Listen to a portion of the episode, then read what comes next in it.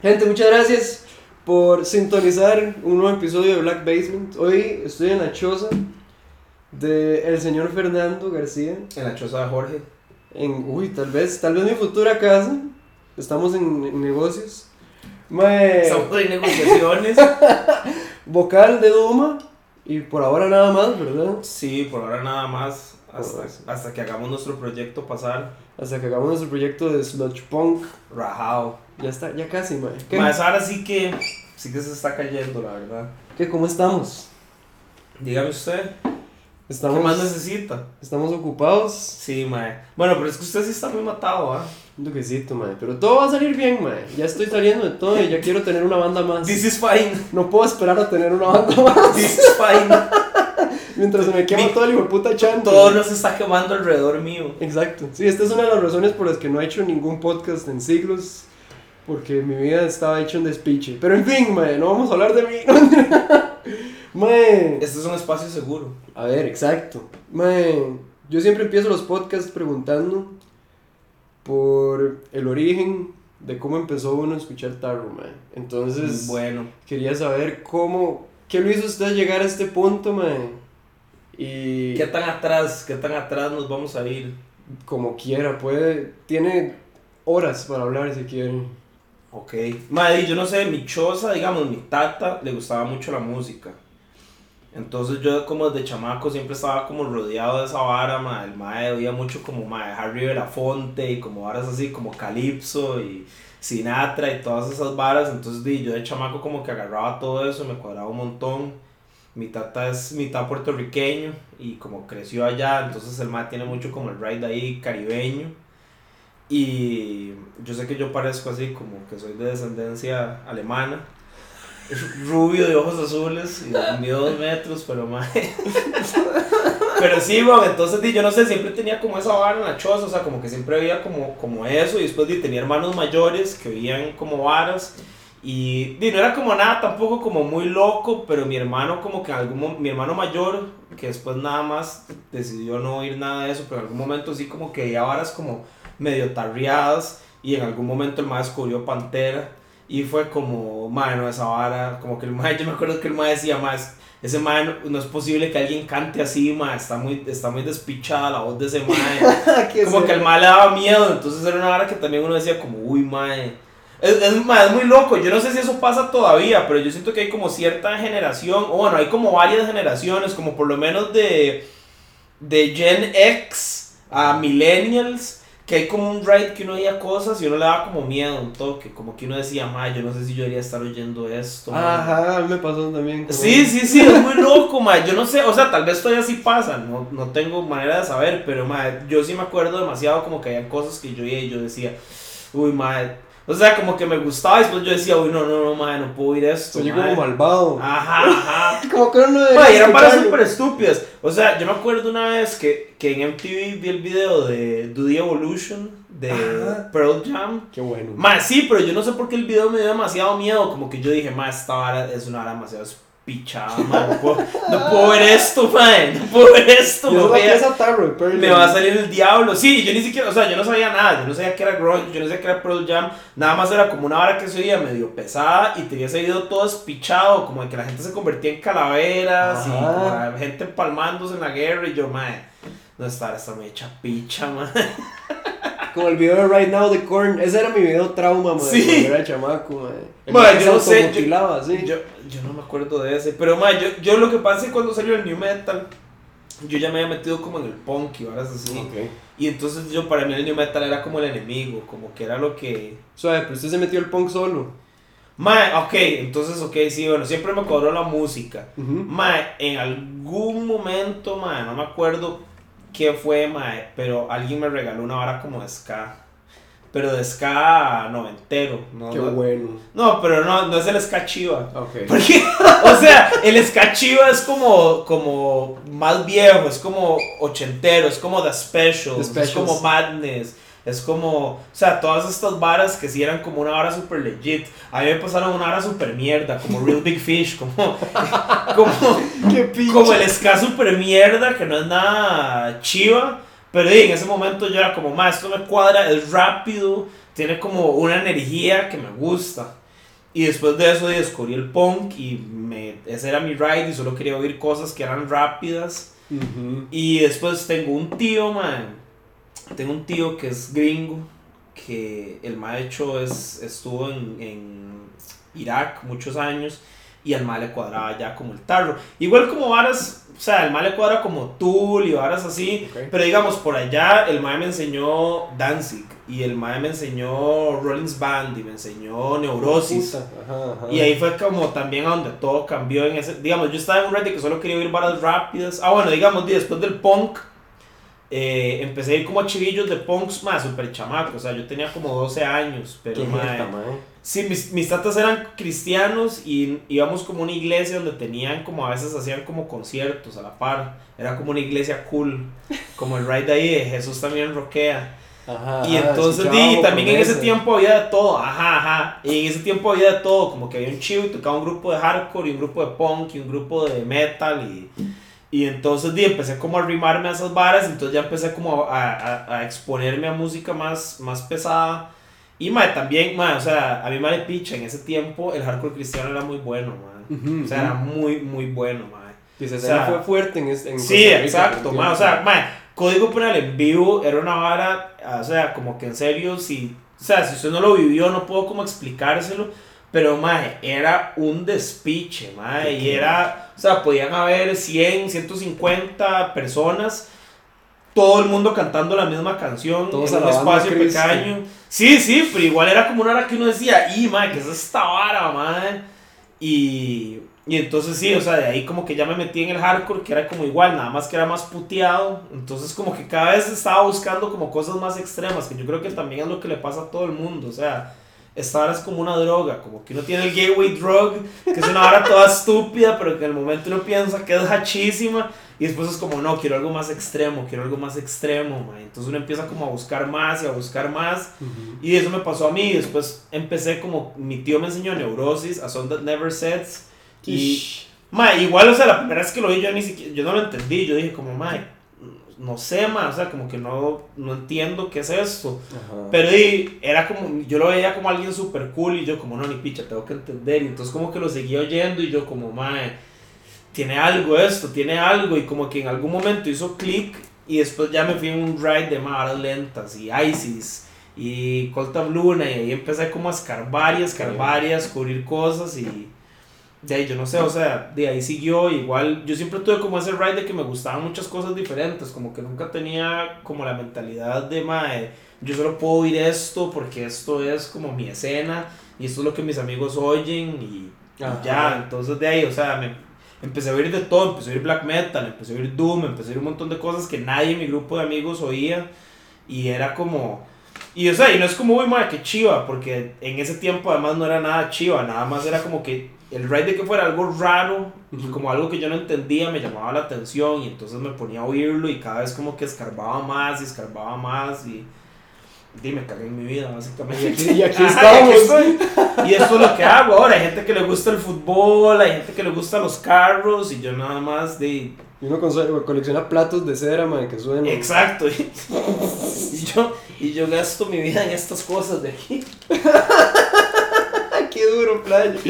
Pero, mae, de hecho, bueno, yo creo que nosotros hablamos mucho de eso, pero, mae, creo que me parece muy interesante que usted escuche de todo, digamos. Eh, viniendo de una escena que a veces cuesta mucho que escuchen de todo, mae. Sí, total. Em, y de hecho, usted siempre ha sido como, o me ha parecido como un misfit de esa vara, porque de hecho, desde que yo lo conocí, mae, de hecho, el día que yo lo conocí fue en Amazon, no se me Ajá como yo estaba siendo sidekick de, de los equipos y este más estaba entrando a Amazon. sí, que fue una chema, ¿verdad? Y usted tenía una chema de Pick Destroyer. ¡Sí! Que de hecho usted me la regaló, man. ¡Al chile! ahora. ¡Qué jeta! Y yo le dije, madre, qué buena chema de Pick Destroyer. Pero yo jamás hubiera imaginado que usted mandara una banda de core, ya me explico, ajá, ajá, ajá. Porque ya Di, ya eso viene siendo como un género más extremo, me sí, sí, sí, neurosis y estas barras. Y yo, madre, yo no conozco a alguien que mande así como core y estas barras que no, que no pase ya de punk, digamos, o barras así.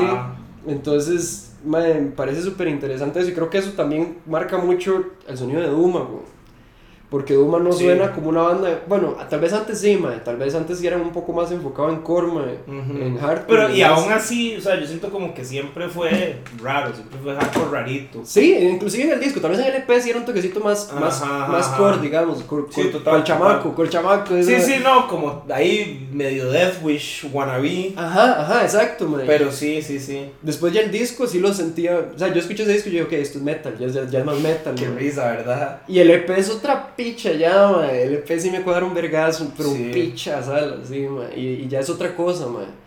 Em, que quería llegar a eso también, mae. O sea, sus compas de banda también son así, que escuchan Sí. de todo. Sí, en realidad, o sea, eso fue como también una vara que, digamos, Manuel, que es como de, el mae que, que escribe casi todo, digamos, o sea, en realidad todo el mundo contribuye ahora con la alineación que tenemos ahora, pero bueno, creo que no es controversial decir que Manuel es ahí como el main songwriter.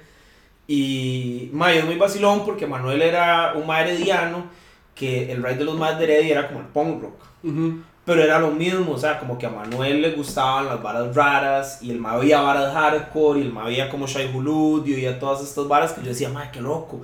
Este más como otro ride, pero también le cuadran un montón de las mismas cosas que, que a mí.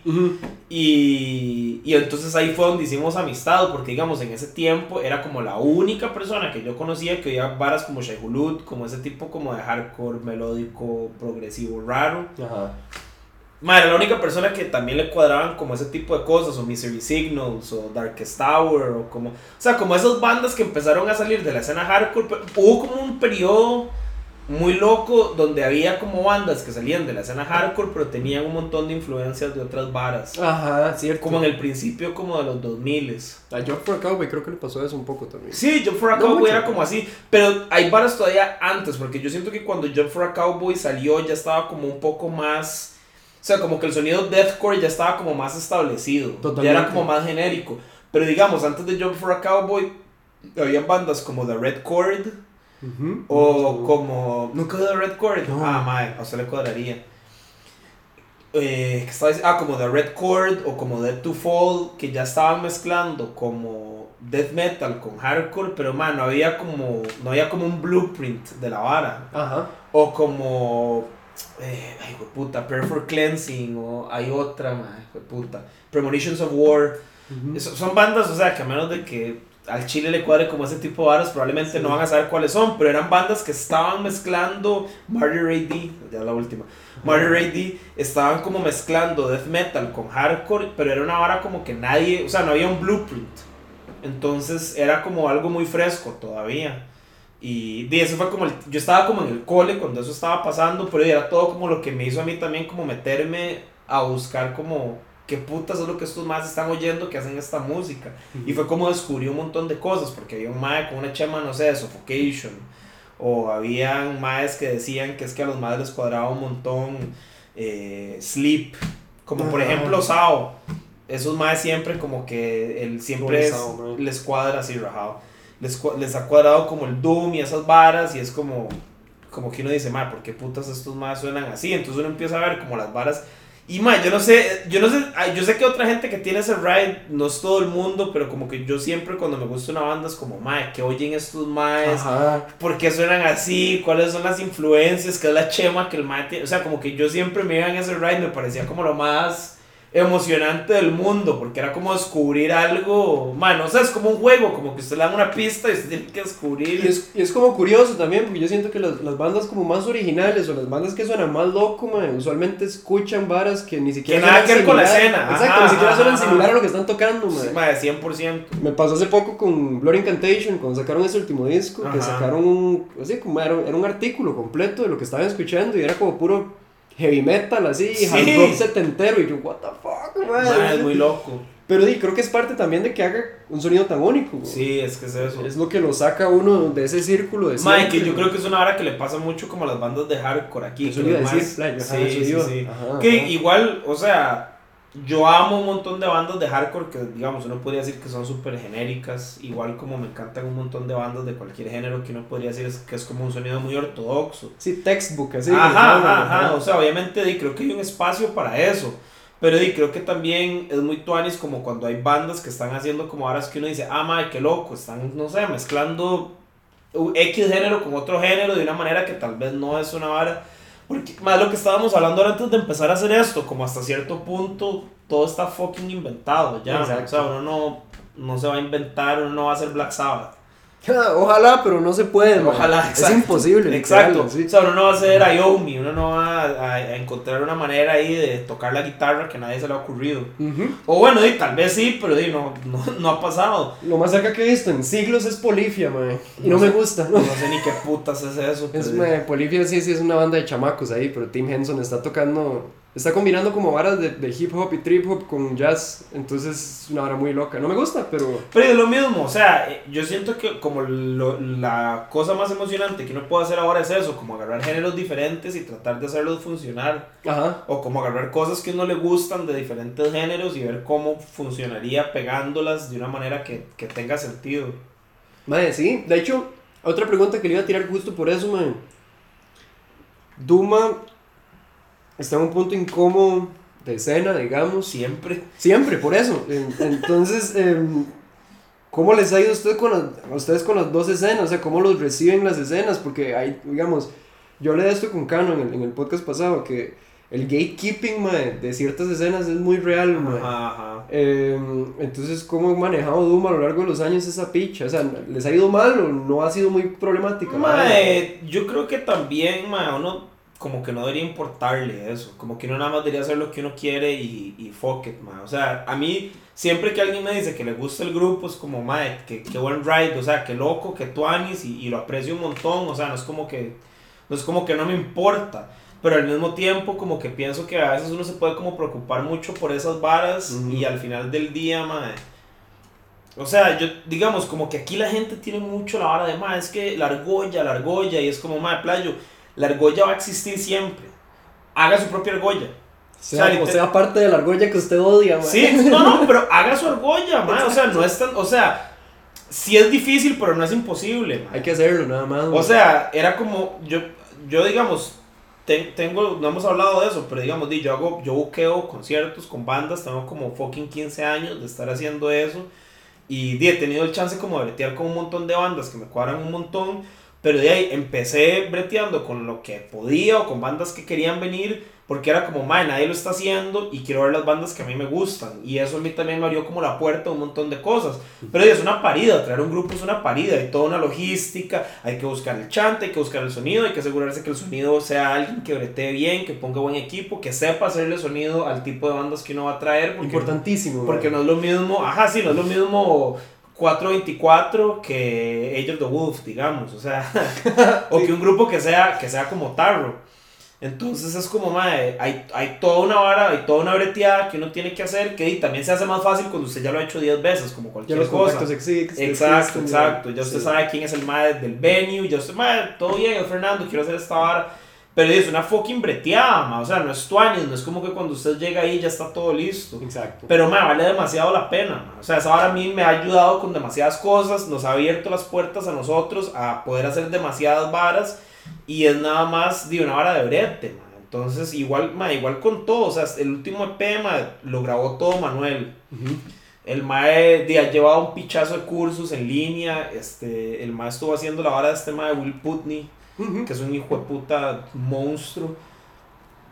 Entonces, di, el ha estado breteando en eso, el ha agarrado demasiados volados, mae. Di, no estoy diciendo que esta vara que hicimos sea tampoco, ¿verdad? Es un muy buen trabajo. Na- mae. bueno, gracias. Pero, pero digamos, di, es, es una vara que, que Manuel breteó mucho para poder ser él el que grababa eso y no tener que ir a bretear con alguien que tal vez no entiende tan bien qué es lo que uno quiere hacer. Porque es, exactamente lo mismo con lo que está diciendo ahora el sonido. Hay gente que es muy buena ma, grabando X género, pero que tal vez no va a entender lo que, lo que usted quiere hacer porque los más no oyen esa música. Entonces yo le digo, ma, yo quiero una hora que suene como X disco de Converge. El mae me va a decir, mae, puedo hacer que esto suene como, no sé, Smashing Pumpkins. Exacto, mae. Y, y- y- es bueno, en Costa Rica siento que pasa muchísimo eso, que a veces el músico peca en criticar o- o cagársele básicamente al productor cuando no es culpa del productor, es culpa Ajá, suya por no ajá. buscar bien el productor. Exacto, o por no poder explicarle bien al mae cómo es que usted quiere que, que la vara suene. Totalmente, mae. Porque, y, y eso es responsabilidad de uno, yo me di cuenta de eso por las manos, mae. Como por mamar Ajá, con discos y por ajá, hacer las ajá. varas mal. Que, mae, en realidad, si uno quiere un sonido específico, hay que buscar afuera, especialmente sí. en metal, mae. Y hay que buscar en bares que usted de verdad No, pero le en guste. todo, mae, en todo. Sí, o sea, yo siento, más o menos, yo siento que aquí, si usted quiere mandar como prog o rockcito y ahora sí, Sí, el productor es increíble. Sí, sí, sí, hay más como un blueprint. Ajá. Pero, pero buscar afuera me refiero como que usted tiene que ver cuáles son las bandas que usted le cuadran y ver qué es lo que ellos están haciendo y cómo están correos. Sí, Escribir, porque es demasiado fácil. Yo creo que esa es otra vara, mae. El tico, el tico tiende, tiende mucho a criticar rapidísimo, y no hacer ni verga. a no hacer ni verga Sí, sí. y a tenerle miedo a todo, güey. Ma, y aquí digamos hay bandas que son pichudísimas, pero y nunca tocan y nunca hacen nada, como que los más están nada más esperando como que los descubran. Ajá. Y es como, ma, eso no, bueno, y tal vez, o sea, tal vez sí pase, digamos, hay- supongo que le ha pasado a ciertas bandas. Bueno, y este hijo de puta banda que usted tenía, eh, Bloodsoaked, ah. Necrovoid, Sí, Yo creo- buscaron. pero yo creo que los más sí fue como que los descubrieron, ¿verdad? Sí, sí, sí, eso fue, eso fue muy loco, porque nosotros sí, o sea, sí mandamos mucho correo Ajá, ajá. para que nos firmara el primer demo, Ajá, ajá. pero una vez que salió el primer demo, mae, todo fue que nos llegaran correos, nada Ajá, más, así, pa, pa, pa, y eso, mae, eso es una hora que yo nunca había visto. Y o sea, la verdad me parece pichudísima, no lo digo, pero... Pero eso o no sea, pasa, güey. Pero, ajá, pero es como uno en un millón que es como, ah, ma, este grupo de Costa Rica hay que firmarlo. No. Exacto, weón, o sea, ¿cuánto? Hay, hay que pulsearlo. Igual ustedes lo hicieron, ustedes hicieron el brete, es que hay bandas que ni eso, que ni mandar el hijo de puta correo, man. Y es que eso crea una escena, güey. O sea, Exacto. eh, yo no sabía que era tan fácil hasta que lo intenté, sí. Porque digamos, nosotros decíamos, como decía un label, un label, un label, Ajá, mae, ajá. y fue Fede, el mae Bloodsuit, fue el que me dijo, mae, mande correos, vale picha, mae, lo más Sí, que puede exacto. pasar es que le digan que no. ya. Exacto, exacto. Mae, y empezó a salir, mae, y ahora salió, bueno, salió el disco de Age, y luego el disco de Age, di, fue así, mae, Boyroth salió de la espalda de Age, y salió con disquera, y después Ajá, Chris Monarch salió de la espalda de Age y de Sí, Boyroth, ajá, y salió con disquera, mae, entonces ya la gente, o sea, escucha Costa Rica y tal vez ya hay algo, Sí, hay algo no, ahí, total, mae. total. ya está empezando a... a- Yo sigo como que la gente dice, fue puta Costa Rica. De hecho, había visto como un artículo como de, de una vara de bandas de metal per cápita, ¿se acuerda? Ujú, Y, que en la- y como en Centroamérica, Costa Rica es el que más tiene. Y por mucho, Y mae. por mucho. Ajá. Más, sí, y son buenísimas. Pero bueno, día, lo que voy a hacer es eso, como que yo creo que a veces la gente se preocupa mucho por eso, por la argolla, o por cómo, si la gente lo va a recibir bien, o, o lo que puta sea, y es como, más, o sea, haga lo que a usted le gusta, póngale, o sea, brete, y madre, haga lo que usted quiera hacer, madre. Ujú. O sea, vea igual con la hora de ustedes, como que, madre, cuando en, algún momento, madre, fue como, madre, ¿por qué no empezamos a tocar como con bandas diferentes, madre? ¿Por qué no tocamos con ellos The Wolf? ¿Por qué no? O sea, madre, ese chivo que tuvimos, que eh, Alejandro Destiny nos invitó a abrirle a Between the Buried and Me, Mm. madre, un montón de gente que nunca yo había visto en un chivo de hardcore, Qué crema, mae. y yo, y yo, honestamente, yo dije, ma, yo- posiblemente no vamos a hacer la taza de té de esta gente, pero, di, vale picho, o sea, tampoco, o sea, no me voy a psicosear con eso, voy a ir, voy, y bueno, pero también hicimos una cosa, para irme en un tangente, también hicimos una cosa, yo le dije a los madres, madre, no tiene, porque Alejandro me ha dicho, madre, pueden tocar 45 minutos, Ok. y yo le dije a los madres, madre, no hay razón para tocar 45 minutos con gente que no nos conoce, madre, o sea, nadie quiere 45 minutos de Duma cuando están yendo a ver a Between the and Me, mandaron un showcase. Sí, madre, toquemos fucking 20 minutos las piezas que, que pensamos que suenan mejor y que la gente diga, fue puta, madre, eso- esos más fueron una hora tuanis, que ganas de volverlos a ver. Bien hecho. Porque, madre, es una hora que también yo veo que pasa aquí demasiado, que le dan una oportunidad a una banda de abrir, pero tocan una hora y uno dice, madre, madre, hijo de puta. No quiero una hora de esto. Vine a ver, obviamente, al grupo Headliner. O sea, todo bien, aunque yo tenga buen ride con el grupo, pero es como, madre, después de media hora, ya uno está como, madre, ¿qué? Déjale afuera. Uno los ve sin ganas. Ajá, ajá, no tiene, es que man, no tiene sentido, weón. Y usted ve, digamos, en estados, los opening acts tocan fucking 20 minutos, playo. Eso, eso es lo que usted tiene para tocar. Mae, y es más tuanis, porque uno le mete todos los Sí, huevos esos exacto. 20 minutos y todo el mundo queda, mae. Ajá, como, loco. qué buen tuan, qué buen tuanis, qué buen ride. Entonces, pero bueno, mi punto es que, digamos, nosotros tocamos ahí y más, vendimos un pichazo de merch, la gente lo matizó, o sea, fue un buen ride del chivo, fue súper tuanis. Entonces, di, yo creo que también es como un error preocuparse mucho por esas cosas, como... Sí, más localmente, mae, tal vez. Sí, ajá, ajá, ajá. Pero, mae, Pero bueno, para, para, no tenía que durar tanto en responder eso, pero como para cerrar es como, Maddy, ha habido gente de la escena hardcore que le gusta, hay gente que obviamente no le gusta, igual como de la escena metal, a mí me ha sorprendido un montón, digamos, cuando tocamos con Morbid Funeral en, Per- en Perra Pop, Ma, igual nos fue súper bien, a la gente le cuadró un montón y fue como, o sea, creo que hasta hubo mejor reacción que en el último chivo como de solo hardcore que tocamos, tocando con Morbid Funeral. Entonces, de ahí, ma, es... de- y a mí eso me gusta porque también es como, de, eso es lo que queríamos, queríamos un grupo que no se pudiera encasillar tan fácilmente y queríamos un grupo que tuviera como todas las influencias de las cosas que nos gusta y tratar de hacer como nuestra propia vara. Y de eso, de, it comes with the territory, o sea, no a todo el mundo le va a gustar y uno tampoco puede como de estresarse por eso. O sea, Exacto. si usted cree en lo que usted está haciendo y usted cree como en su arte, a mí a veces me da como pena decir eso porque tengo rajado como síndrome de impostor. Pero, Sí. mae, pero ya, sí, o sea, es una expresión artística al final del día, por más de que sea gritería. Y dice, usted cree en eso y si es una vara como sincera y honesta, mae, eso, eso para mí es lo más importante. Si yo estoy disfrutando lo que estoy haciendo y es una cosa que cuando la oigo me emociona, Ujú. Ma, eso es cierto. Yo creo que yo, yo creo que eso es importante tener como en mente que toda la banda esté en esa misma página, digamos, Ajá. porque ma, a veces pasa em, digamos, a mí me ha pasado ma, que con bandas mías y varas así sí he tenido problemas en cuanto a no sé, chiviar con cierta gente o mandar con ciertas varas. Es que no, no quiero mandar en tal cosa por esto y esto y esto. Ajá. ma, y ya llega un punto donde uno dice como, ma, uno tiene como que sentarse con la banda y decir, es como, ma, estamos en Costa Rica, rasta", o sea, Usted no puede tocar con bandas del mismo género todos los Sí. días. Usted no puede esperar que llegue la misma gente todo el tiempo, mae. Usted Eh, tiene que tocar. Es que eso yo también siento que es, ajá, yo siento que eso es muy contraproducente también. Y usted ve como las bandas grandes se van de gira como con varas que son como escenas diferentes. O sea, eh, Cannibal Corpse con, con Harm's Way. Mae, Cradle of Field está tureando como con Full of Hell, yo creo. Ajá, ajá, vara así. sí, o sea, no he visto, pero no me sorprendería para nada.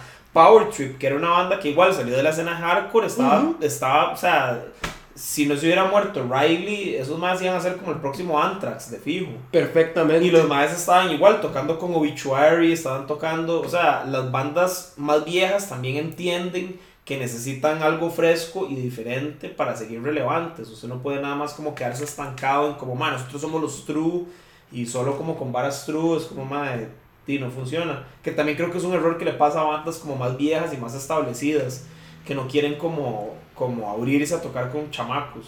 Ajá, sí, porque no venden y porque mamá, y porque Ajá, mamá, ajá.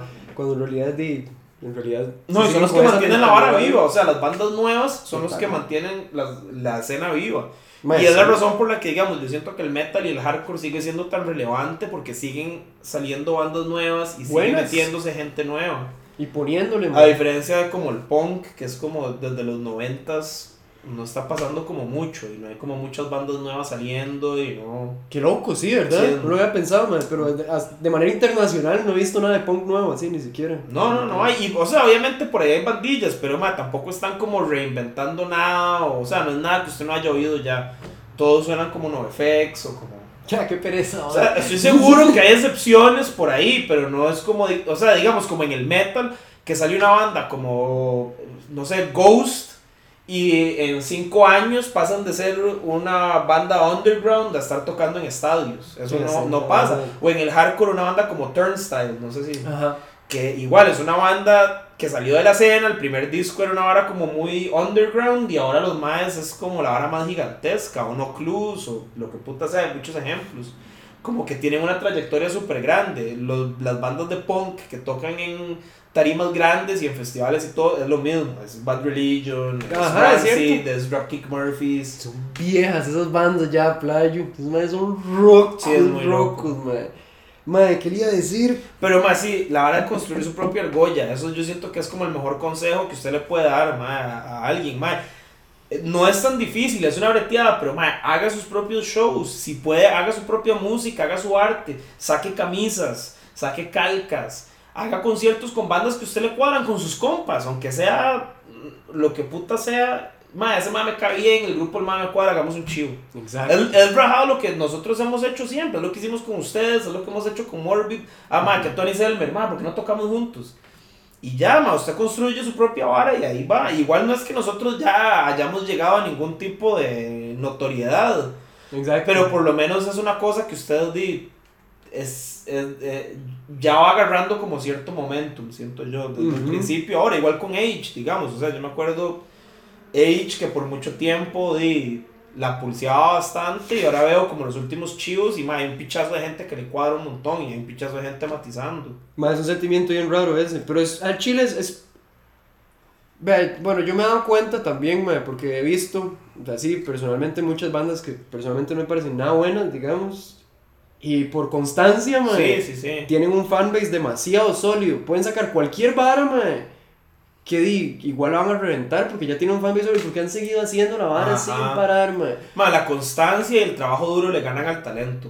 100%, Todas las veces, todas las veces, man. 100%, man. O sea, y, y sí, digamos, creo que con H esa es una vara que, de la que yo me he dado cuenta, digamos, yo he trabajado muchísimo, man, para estar donde estamos ahorita, que falta muchísimo todavía. Más, same. Pero, mae, es esta vara que, digamos, yo me acuerdo de entrar a H y que mis compas me dijeran así como, mae, es que H es una picha, mae, es que H es un cuadro, mae, es puro, y yo, mae, va- vaya a vernos, mae. Sí, sí. También es que ella antes sí, sonaba man. muy diferente, Era ¿verdad? como, sí, era como hard rock la vara. Sí, sí, era como metal ahí, ¿verdad? Sí, yo me acuerdo, yo me acuerdo. Sí, era medio redneck, redneck metal ahí, redneck. Ajá, ajá. Sí, no, no, a mí no me gustaba mucho esa vara. Ma, me acuerdo estar tocando una vez y bajarme todo feliz porque dije, ma, esto fue un chivazo, ma. Y que un ma me agarrara el hombro y me dijera, ma, qué chivazo, playo. Puro Godsmack. Uy, ma, yo quería hacer. Y el mandándolo como un gran cumplido. Ma, vieras qué picha, ma, yo me bajoné tanto, ma. Sí, qué huevado, man. Sí, pero bueno. Pero, ma, pero sí, pero, ma, ese es el ride, ma, o sea, yo, ma, yo soy la persona menos como mus- talentosa musicalmente del fucking mundo. Yo nada más es porque soy un necio y digo, ma, ni picha, ma. O sea, ma, yo, ma, yo cuando pienso como en los primeros conciertos que nosotros teníamos, ma, yo, bueno, yo siento que yo nunca he tenido un problema como gritando, por dicha, pero, ma, a la hora de los tiempos... Madre, o sea, yo no sé nada de eso. Yo nunca en mi vida he practicado con un metrónomo. Yo nunca he sabido qué putas. O sea, hasta hace muy poco. Pero también fue porque yo me senté con Manuel en un momento y fue como, madre, playo, yo necesito aprender cómo funciona esto, madre. Yo necesito que usted me explique. Y no me voy a levantar de aquí hasta que yo no entienda cómo putas funciona esto, madre. Que es una vuelta. o sea, como, vamos, madre, dos vueltas. Yo no sé qué es eso, hijo de puta. ¿Cómo quiere que entre a donde es? Ah, Ma, y hasta el día de hoy, digamos, es como lo que más me cuesta. Pero, di, o sea, es noche y día la diferencia. Y, y no fue nada de talento. O sea, no, no fue nada fácil para mí. es ser un necio, Es nada más, sí, es nada más una hora de más. Necesito que ensayemos dos veces a la semana. Y, y estarle dando y dando y dando. Y oyendo las piezas, y oyendo las piezas. Y decirle a Manuel, ma, decirle a Manuel, ma, hágame un favor, mándeme la grabación, solo batería y voz. Para yo, para yo tratar de aprenderme cómo es para seguir la batería. Ajá, con un ritmo. Ajá, ajá. Es mae, y varas así como de, de nada más darle, darle, darle, es una pereza. Pero es como, no, o sea, me rehuso a, a nada más no poder hacer esto porque no soy suficientemente bueno. Me Mae. conoce, me No, conoce. o sea, no, no, no puedo aceptar eso. Es no aceptarlo, exacto. Pero, y mae, ok, eh, ¿qué lo hizo usted querer cantar en una banda y cómo, o sea, cómo terminó en Duma, güey?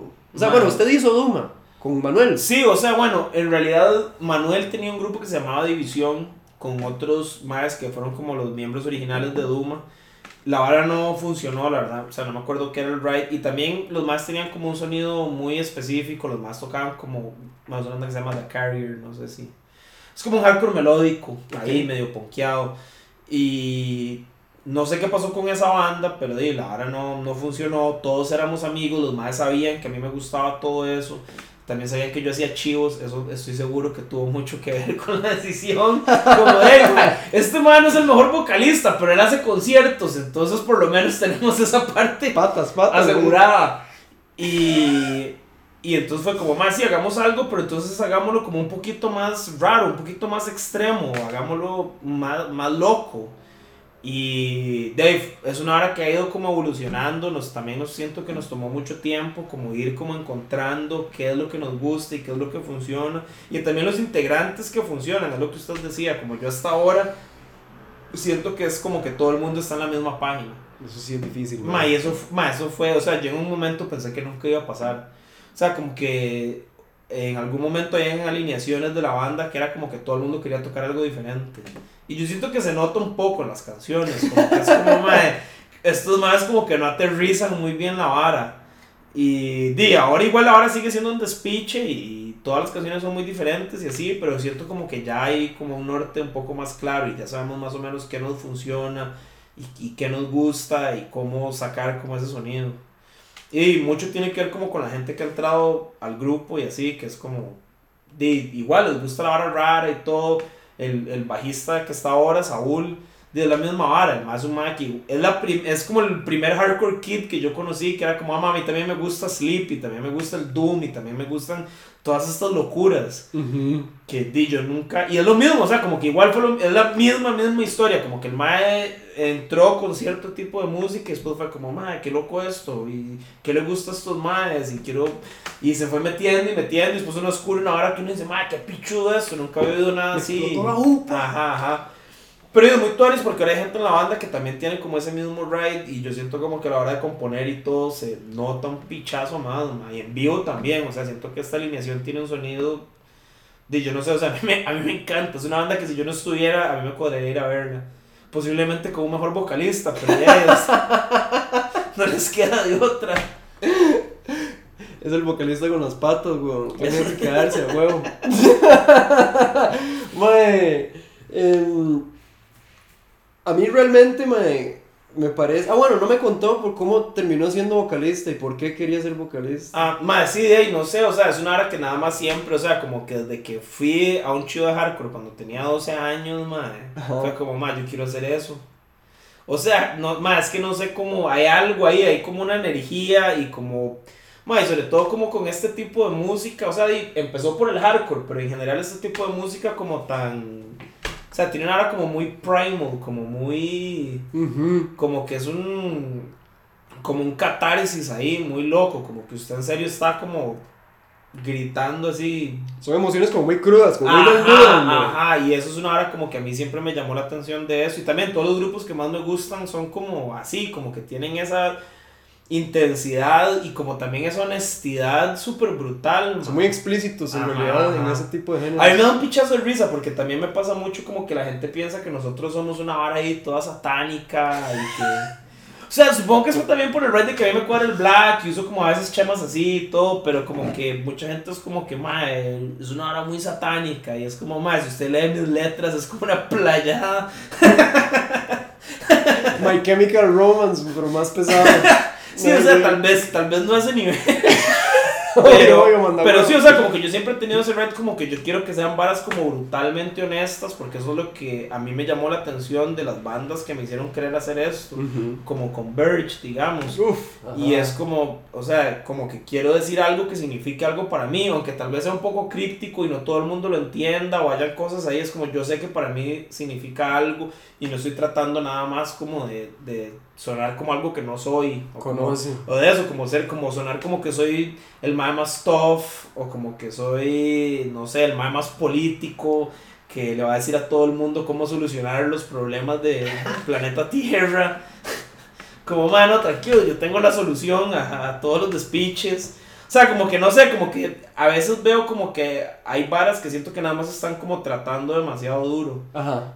Y las bandas con las que yo siempre he conectado, las bandas que nada más están siendo como honestas, como que yo siento que lo que el ma está diciendo como que resuena conmigo, como que yo digo, ah, ma, yo también me he sentido así.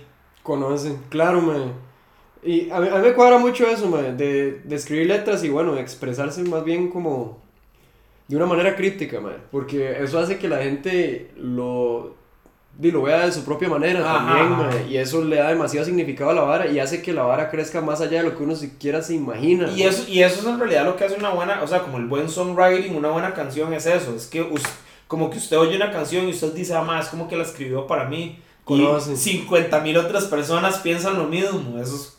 Pero yo creo que también eso es como parte de, de la vara que ha sido como muy tuanis, como tratar de ir breteando, ir mejorando, es eso, como agarrar una emoción muy básica y expresarlo de una manera que, o sea, no sé, tal vez para mí es de X persona, pero tal vez alguien dice, más así me siento con mi tata, o así me siento con mi novio, o así me siento, o sea, como que es, hay, alguien lo traicionó a usted, alguien tenía su confianza y se la pasó por el culo. Y puede ser un amigo, pues, o sea, hay de- mm, como que creo que eso también es como, como lo que hace un buen songwriter, que es como puede expresar una emoción y para alguien puede ser una cosa, para alguien puede ser otra cosa, pero todo el mundo puede conectar como con ese mismo sentimiento, de, ah, madre, sí, yo me he sentido así. Ma, eso es importantísimo. Em, es, y es parte de un buen songwriting, como dice usted, ma. O sea, a veces uno quiere nada más transmitir una vara muy específica y a veces hasta eso es bien complicado, ma. Sí. Em, Sí, entonces- también hacerlo de una manera que uno no diga, como, más, esto es un poco polo. Sí, digamos, ahorita Como- nosotros estamos Como, haciendo... ay, me patearon la lonchera. Ajá, nosotros ahorita estamos haciendo un disco conceptual, ma, y vieras lo difícil que ha sido que no sea cliché, porque lo estamos haciendo lo más cliché posible. Man, pero es que también yo siento que una banda como Age of the Wolf también tiene una hora muy tuanis en ese tipo de géneros que a mí me cuadra un montón también, que es como que es un poco como storytelling también. Ajá, ajá, ajá. Y eso también es muy tuanis, nada más que siento que hay ciertos géneros que se adaptan más a eso y otros que tal vez no tanto. Totalmente. Aunque también pienso que sería muy chiva para nosotros intentar algo así en algún momento. Ma, se pero- puede. Yo siento que, ma, si uno quiere experimentar y hacer loco, lo mejor es Sí, que no, o sea, yo quiero, ma, yo quiero hacer, o sea, yo quiero, pero eso es lo tuanes, como mantenerlo emocionante y tal vez eso, o sea, como hacer un disco un día que sea el chile como una historia. Exacto. Sí, ma, de hecho ese, ese split fue eso, ma. Nosotros sacamos ese split y fue como, ma, digamos una loquera, así. Ajá, ajá. Y tiramos esas dos piezas porque no calzan en el disco, ma. O sea, es otra cosa Ajá, totalmente diferente. Es como, y probemos a ver si funciona y a ver qué, ma. Mano, y ese split, ma, o sea, no porque seamos compas ni nada, o sea, es una salvajada, yo lo vi como, ma, se lo juro que es el día que sal, que no me acuerdo si fue en Bandcamp o a dónde, pero ma, las oí como cuatro veces. que es Como- mucho para una hijo de puta pieza que dura Como de tres horas. Sí, como 12 minutos. ¿Qué dura hacer el playo?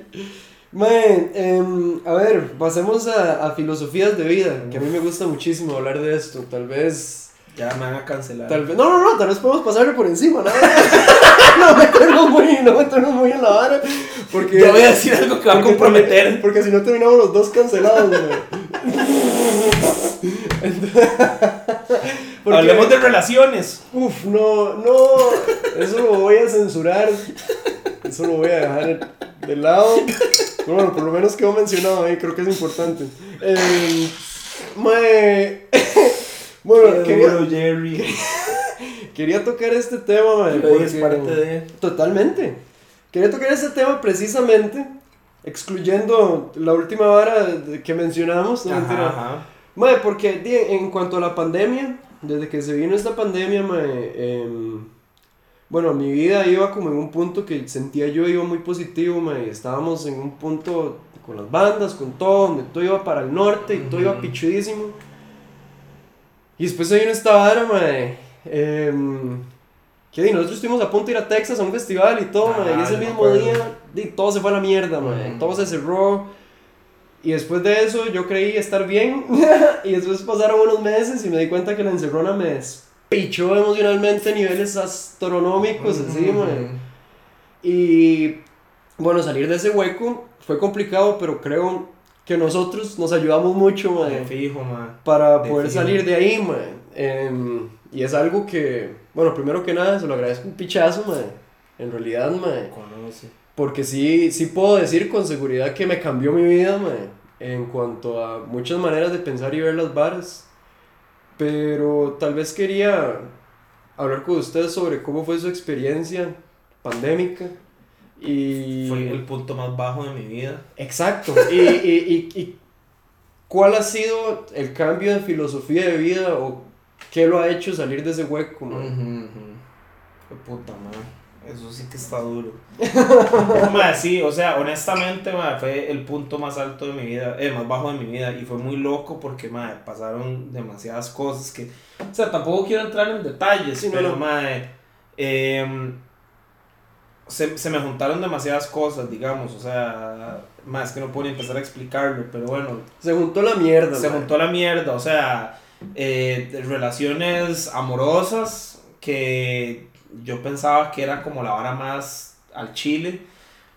No, ¿verdad? No, no resultó con el trabajo, con, con todas como mis proyectos personales, mae, o sea, pasaron demasiado, y no todas relacionadas con la pandemia, pero en serio se juntó todo como que, mae, toda la estabilidad que yo tenía en mi vida, eh, de un momento a otro nada más se vino, todo lo que yo pensé que estaba parado como en tierra firme, nada más fue como que se despichó. Y de pichazo. Y de pichazo y al mismo tiempo, y o sea, como económico, en, en un punto donde yo en serio pensé que posiblemente me iba a quedar sin absolutamente nada y sin, y sin mi trabajo, que es como de una empresa que mi papá construyó y, y prácticamente me la pasó a mí cuando el madre se murió y eso también fue como una experiencia muy loca para mí porque tuve que crecer muy rápido, porque fue un montón de responsabilidad que yo nunca tuve, que tuve que agarrar de un solo pichazo. Y después de muchos años de esforzarme mucho para no cagar esa confianza que mi tata había puesto en mí, fue como, bueno, y ahora parece que tal vez todo nada más se vaya a la mierda. Y además tienen que cerrar porque hay una pandemia y no los vamos a dejar abrir. Y no vamos a ayudarlos con ni picha. Y usted tiene 12 empleados que tienen que ver qué putas va a hacer con los más. Y los más literalmente dependen de usted.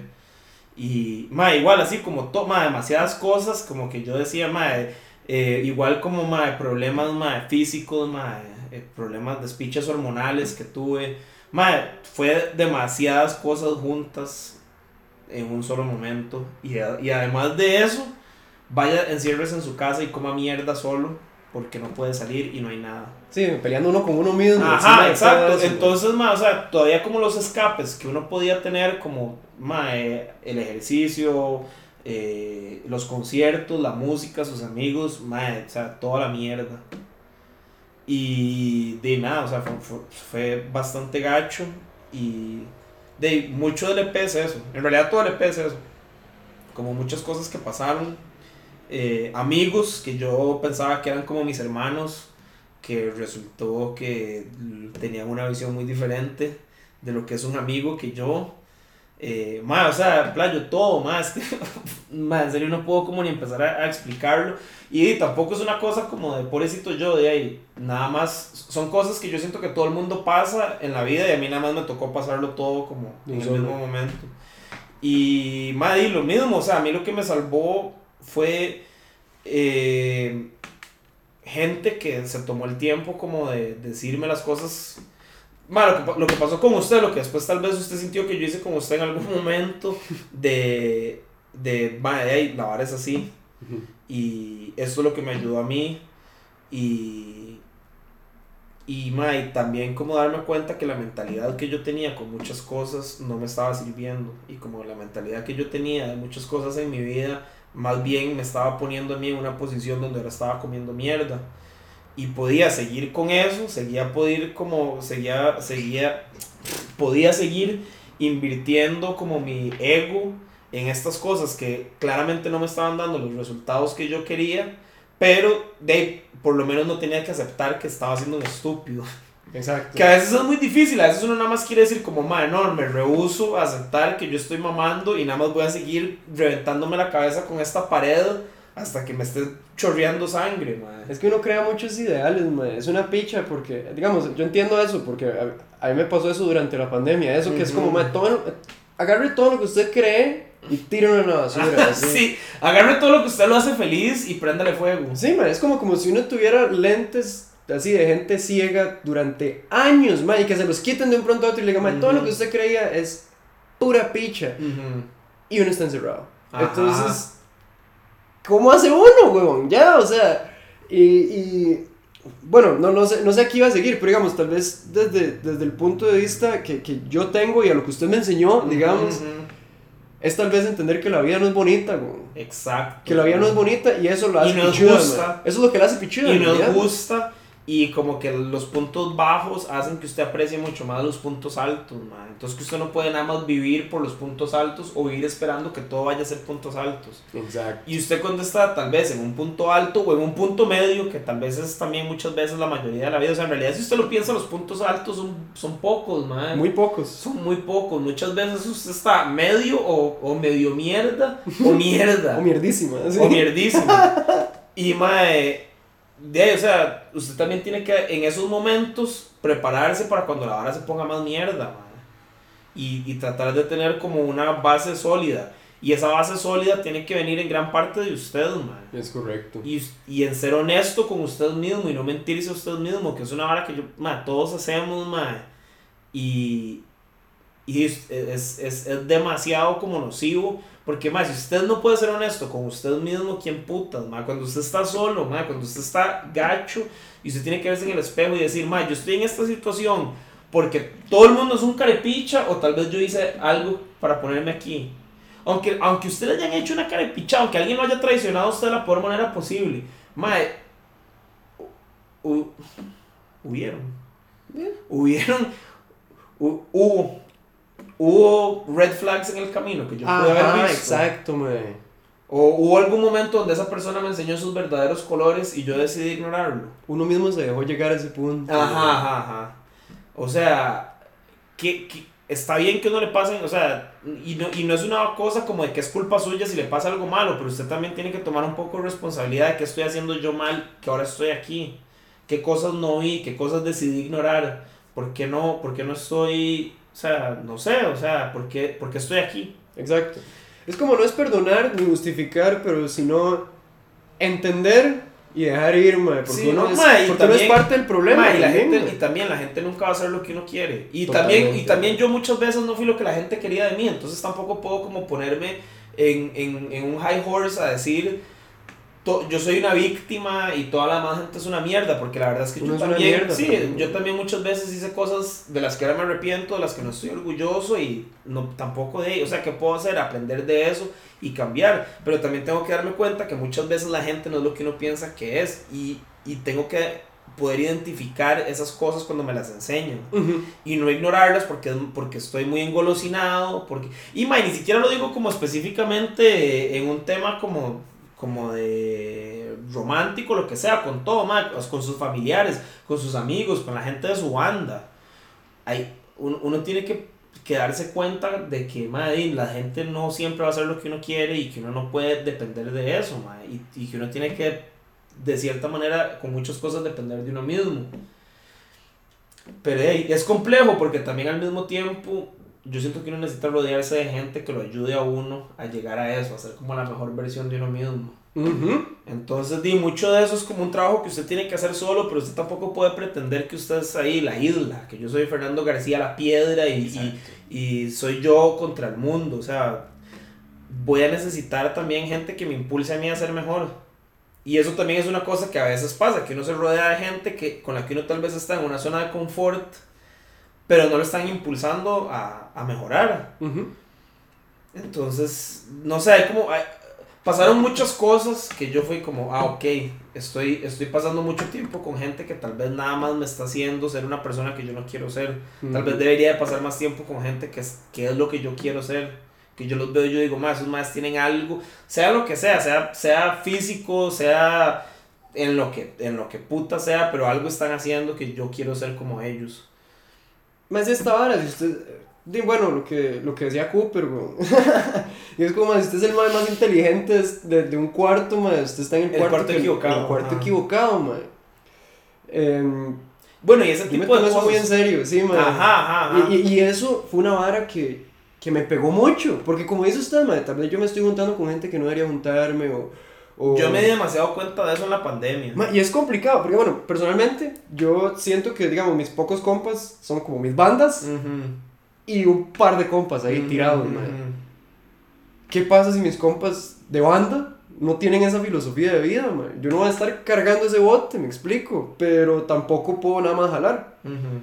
Entonces, di, también hay como que trabajar en, en intentar implantar No, ese de fijo, de mindset, fijo. mae, Pero usted también de tiene que darse cuenta que usted no puede obligar a la gente a, a ver, a ver lo que usted tal vez se dio cuenta a punta de pichazos. No, y no es fácil.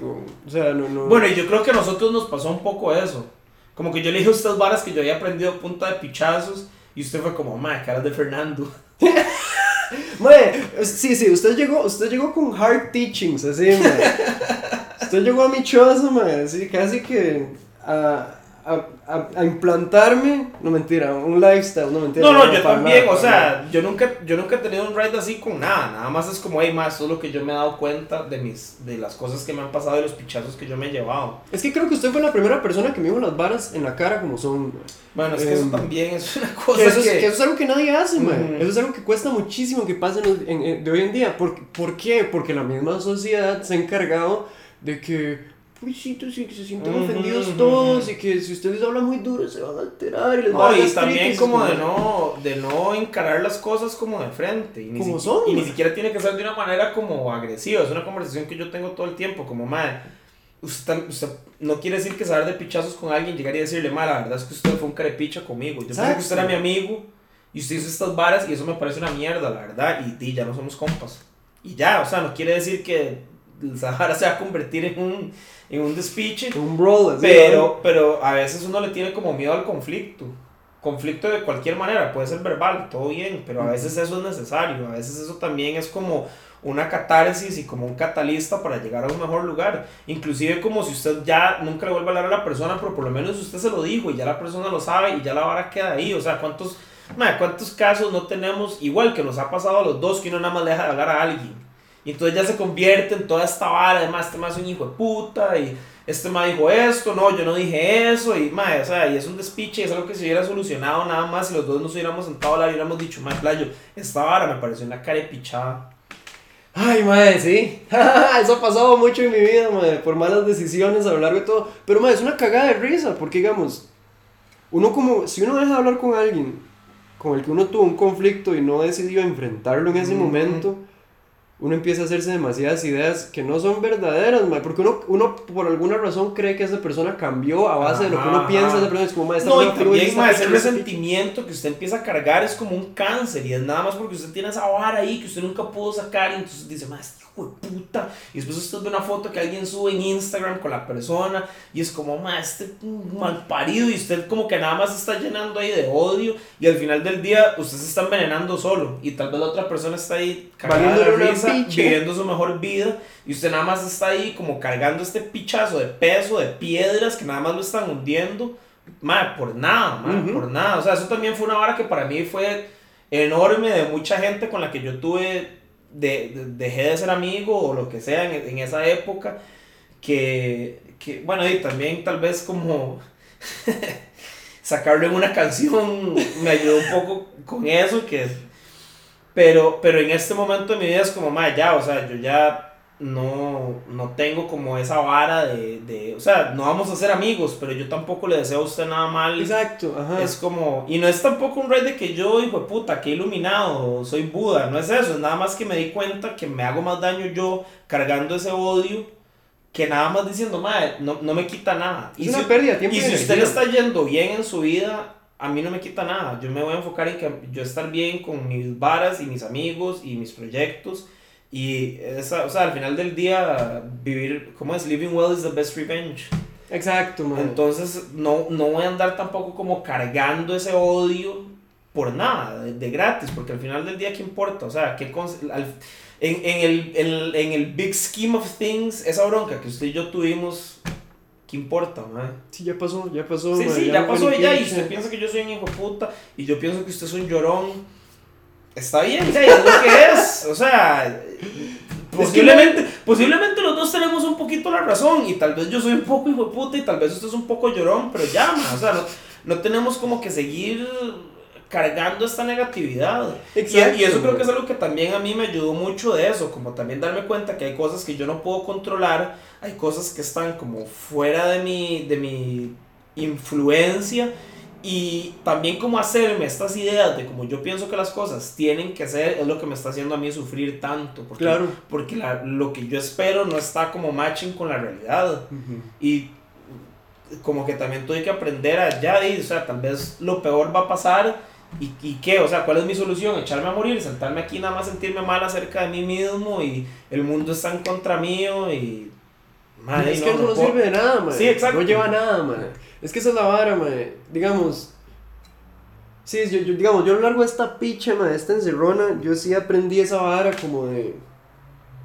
o sea, está bien levantarse bajoneado y está bien levantarse no queriendo vivir ni hacer ni picha, Ajá, ajá. pero hágalo, ya, Ajá, o sea, exacto. hágalo, al final va a valer la pena y si no vale la pena, por lo menos lo hizo, weón. Ya, o sea, y eso me ha cambiado tanto el mindset, ma, y, y lo he hecho así con gente del brete, he intentado hablar con gente del brete acerca de esto, así como, más ustedes tienen que aceptar que la vida Sí. no es bonita y los más mal, porque usted habla así de feo. Ma, es ma? muy loco, la gente, en No serio, como que a veces cuando uno se lo dice es como, madre, o sea, que es esta estupidez. Pero, pero yo también siento que una vez que uno se pone esos lentes de ver las cosas así, madre, cambia demasiado todo y las cosas se empiezan a poner mejor. Y yo no sé si es como, o sea, no estoy diciendo que es como ahí el secreto, una vara sobrenatural, pero creo que es nada más que si usted se enfoca en ver las cosas positivas, eso es lo que va a ver. Y si usted se enfoca en verle la mierda, todo, eso, o sea, usted está programando su cerebro para solo ver eso. Entonces, di, ¿qué, qué puede esperar que pase, madre? Igual es como, no es como pensar como que si pienso positivo todo va a estar bien, es entender que madre, las cosas van a, ser, van a salir mal muchas veces, pero que yo tampoco puedo nada más echarme a morir por eso o rendirme por eso. Exacto, mae. Es, es, no es ser positivo, es sacarle lo positivo a cualquier situación, negativo. mae. Ajá. Ajá, ajá. Sí, total. Mae, esa vara es importantísima, mae. Y eso, y eso hace que uno, mae, eso le cambie el mindset a uno en cuanto a, digamos, su forma de pensar y su forma de ser. Ujú, Porque uno se relaja demasiado más, mae. Exacto. Uno vive en paz después de que uno Y se da uno deja tratando eso, como de controlar todo. Como que también es como, madre, si usted quiere estar en mi vida, súper bien. Si no quiere estar en mi vida, le deseo lo mejor. Y, y eso es algo con lo que yo igual, o sea, como que yo sí lucho mucho con eso porque yo honestamente soy un fucking resentido y soy una persona como, madre, como que, como que cargo mucho esas varas, madre. O sea, no es como un rey tampoco que yo digo, uy, ya, ya llegué a como a este estado zen. Pero es lo mismo, como que yo digo, man, no, ni picha, no voy a hacerlo. Y cuando siento como esas ideas entrando a mi cabeza, es como, man, no, no voy a, no voy a, no voy a, a darle como ancho de banda a esta vara, man. No voy a darle como energía a estar pensando, man, qué bueno sería si este hijo de puta se cae y se rompe la pierna. no, o sea, yo no sé si soy solo yo, pero yo a veces así como que me pongo a fantasear como, man, qué bueno sería, man, que el negocio de esta madre se vaya a la mierda. Y, es como, man, o sea, no sé, o sea, yo en serio me voy ahí, si no, si no me cuido, mi cerebro empieza como a hacer estas varas, es como, madre, no, no, no, no voy a, no voy a darle como energía a esta vara, madre, no puedo, madre, porque eh, solo, solo, solo me estoy metiendo a mí mismo en esta mierda. Ujú. Y li- Eh, Es vacilón, creo que nosotros también por eso tuvimos como ese clash después, porque bueno, yo lo conocí a usted en Amazon, tal vez no hablamos mucho de eso, pero yo lo conocí a usted en Amazon y después de eso dejamos de hablar por bastante tiempo, y después volvimos a hablar, Ajá, ¿verdad? Mae, Por circunstancias misteriosas. por cosas de la vida. Eh, mae, eh, básicamente, di, nosotros somos, yo siento que polos totalmente opuestos, playo. En De ahí sí, en muchas, muchas cosas, cosas. en muchísimas varas, al menos en, en, en personalidades, siento yo, mae. Ah, sí, total. Di, es totalmente puestos. Sí, mae, total. O sea, digamos, esta vara que hizo usted como de, de, de tal vez no prestarle mucha atención a las varas porque realmente no valen la pena. Ujú. Di, yo siempre he sido así, más bien yo siento que yo debería de prestarle más, Más importancia no, y, ponerme más, como, valerme más por mi espacio y por mis varas. Em, que ya lo estoy haciendo mucho más que antes. Pero, di, a mí eso era algo que me faltaba. y yo siento que, em, en, en, digamos, en cuanto a esta vara de no vale la pena y todo, es algo que es una filosofía que yo siempre he tenido en mi vida. Sí, yo definitivamente no. Y, y, ese- y lo he sentido demasiado cambiar, mae, y eso ahora me cuadra un pichazo, porque creo que también hemos aprendido mucho los dos. Mae. eso es lo que iba a decir, o sea, también es que eso es la vara, como, mae, uno debería estar rodeado de gente así, que también hace que uno diga, mae, mira, es- este hijo de puta, Jorge, es demasiado como happy go lucky, y yo nada más soy como, mae, el, el chico migraña, mae, o sea, legítimo, bueno.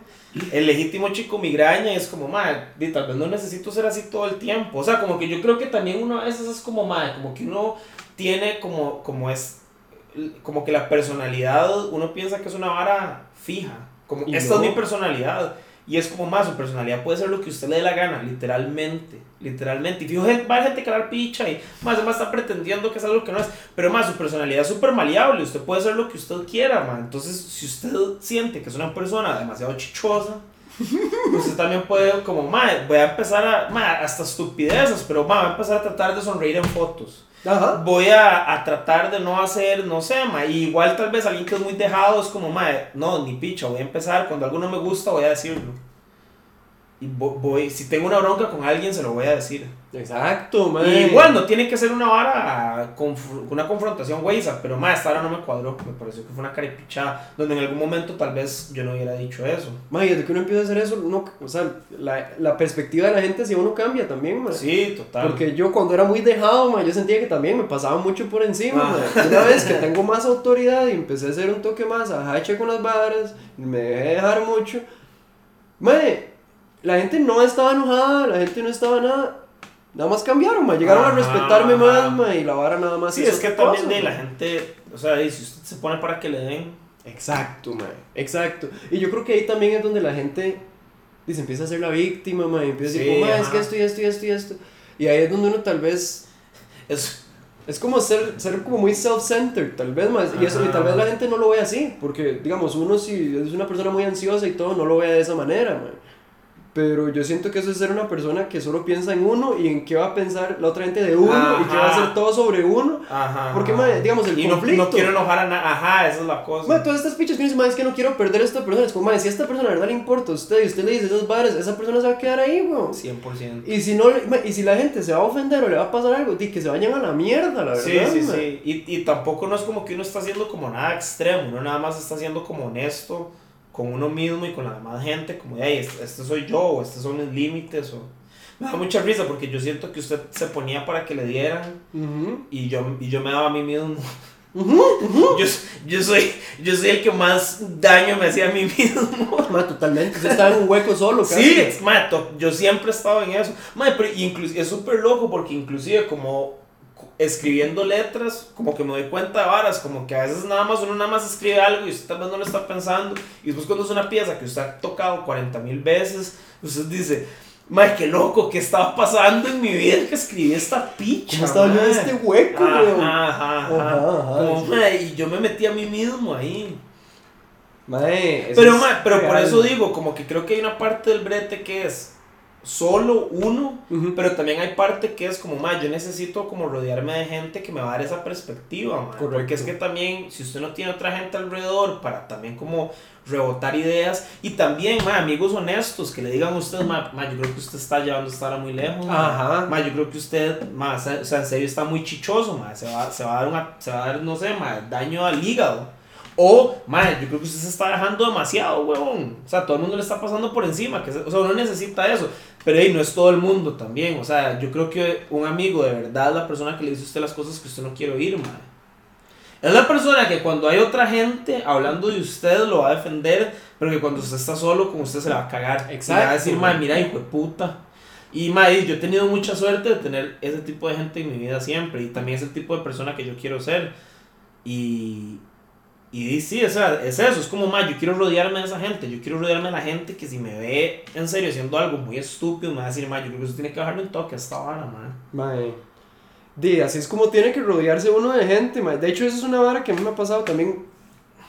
Que yo, sí, o sea, si me pongo a pensar a lo largo de los años, yo creo que yo nunca he tenido como ninguna amistad significativa. O sea, que he sido como. Que llega, mae, este mae es como mi compa Ride or Die o whatever, Ajá, mae. Sí, que es esta ajá. vara que uno siempre tiene como un super compa con el que uno comparte varas y es como su crew y es como su vara.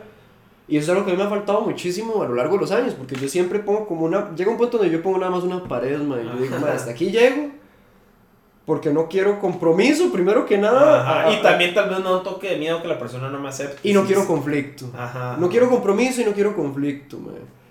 Y no quiero que vean lo que de verdad soy. Lo que de verdad soy, que eso es otra vara muy importante, mae. Yo usualmente también pongo muchas paredes con eso. mae. Em, esto me ha ayudado mucho mae, a entender que yo no puedo hacer eso, mae. Y que cuando uno deja de hacer eso, uno crece demasiado como persona porque uno Marrado. aprende demasiado de Total. todo el mundo, mae. Sí, ma, y eso es una que risa porque, bueno, también tenemos como no sé cuántos minutos de estar hablando de algo que no tiene nada que ver con música. Ah, no, Pero, no mae, pero, pero, no, y es lo mismo cuando estábamos hablando de las bandas, como, ma, o sea, usted puede aprender algo de todo el mundo, usted puede aprender o qué hacer o qué no hacer. Exacto. Pero, y digamos, es una hora que con el grupo lo ha aplicado un montón y con la vida también, como, ma, usted, si usted pone atención, todo el mundo le va a enseñar algo. Sí. Y le va a enseñar o qué hacer o qué no hacer. Mae, este, este podcast para mí ha sido una abría de ojos impresionante. Porque es, loco, ¿verdad? es conocer un pichazo, es, es- o sea, es conocer un pichazo de gente también, mae. Digamos, Diego, yo a Diego di, no había hablado con el mae más que un par de mensajes por Instagram. Ajá, ajá, ajá. Mae, y di, con ese mae terminé hablando de filosofías de vida, de Sí, cómo súper mae. tuerto, yo me lo tiré todo. Mae, aprender de gente, o sea, yo siempre digo eso de todo el mundo, mae. Yo hablo mucho de eso con mis tatas, mae.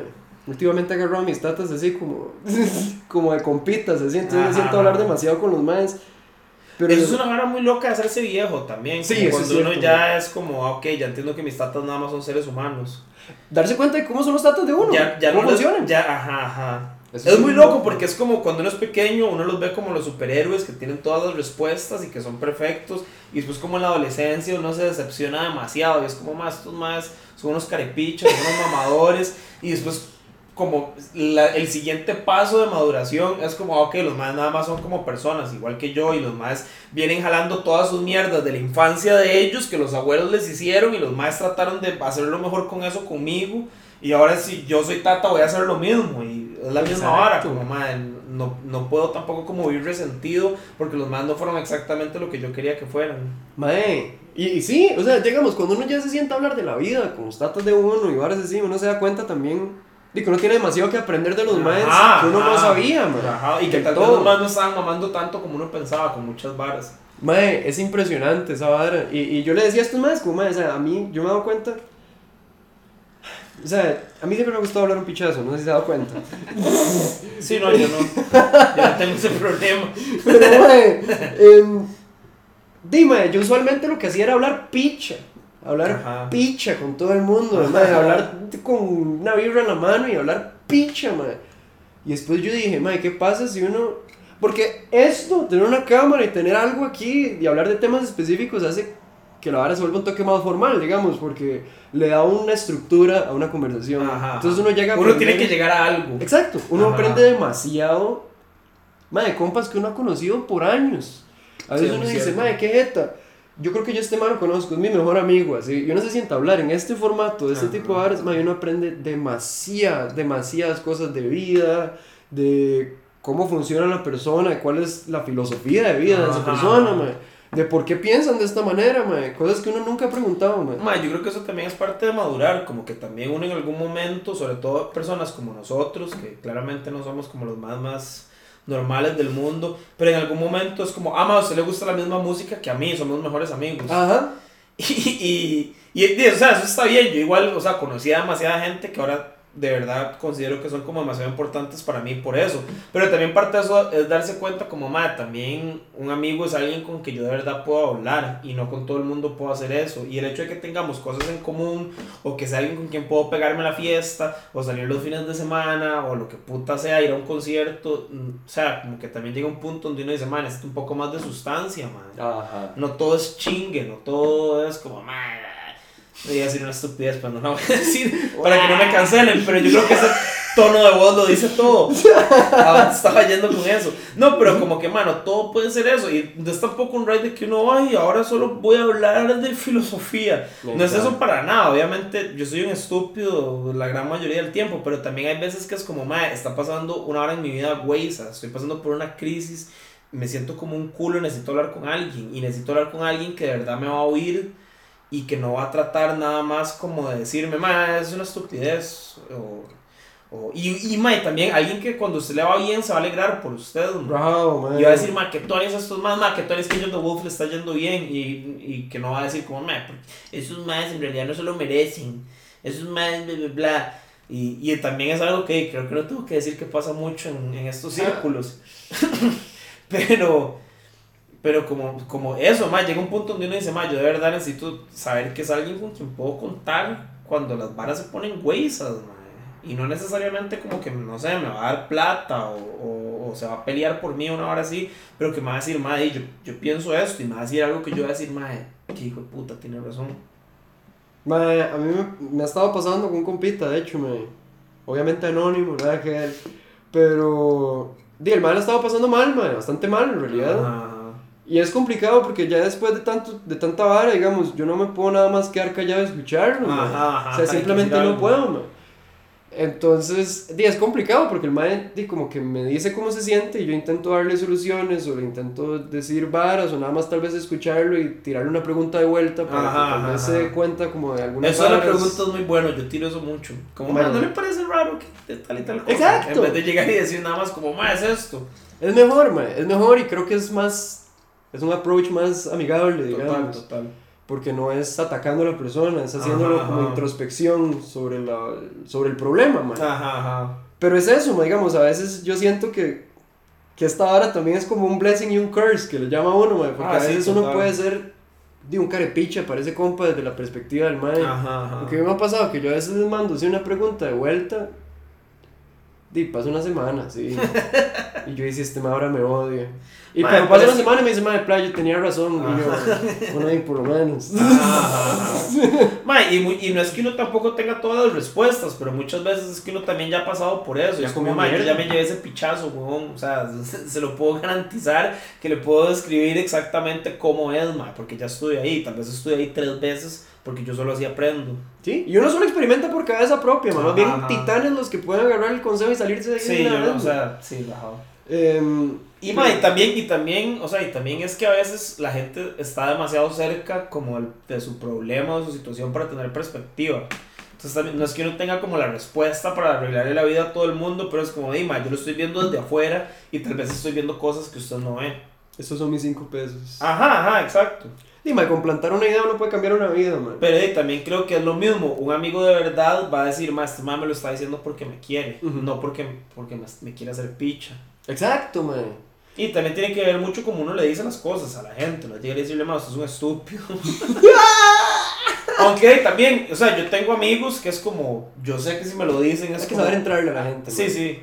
Y, y de ahí, nivel de confianza y todo. Yo tengo amigos que yo sé que si me dicen, usted está siendo un estúpido, es como, ah, ma, creo que el chile estoy siendo un estúpido porque para que este madre me lo diga.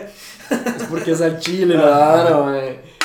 Qué ficha. Man. Pero es decir, todas esas varas, en resumen, Sí. una hora después, di, todo eso me, de, me ayudó mucho, ma, y encontrar, este, encontrar cosas que también me ayudaban como a no estar enfocado nada más en todo lo mierda, sino que como, bueno, y como el jiu-jitsu, por ejemplo, que, cuando descubrí eso, así, estaba como en mi peor punto, y es algo que en serio yo siento como que me salvó la vida de demasiadas maneras, porque es como, ma, es como un tipo de meditación, es como una cosa donde voy y nada más estoy ahí como, ma, no sé si suena muy hippie, pero como estoy en el presente, como nada más tratando de que no me maten. Ajá. No estoy pensando en nada, no estoy pensando en que si, ma, que si estoy muy gordo, que si estoy enojado con esta persona, que si me aquí, ma, estoy nada más pensando en, o sea, estoy como nada más en ese momento. Sí, funcionando bajo instinto prácticamente, Ajá, ajá, man. ajá. Y hay demasiadas cosas que, o sea, igual el powerlifting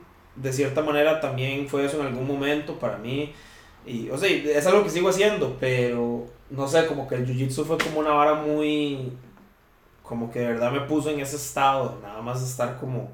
No, no dwelling en todo eso, sino que enfocándome en otra cosa. Ma, y eso también es una cosa que es tan importante.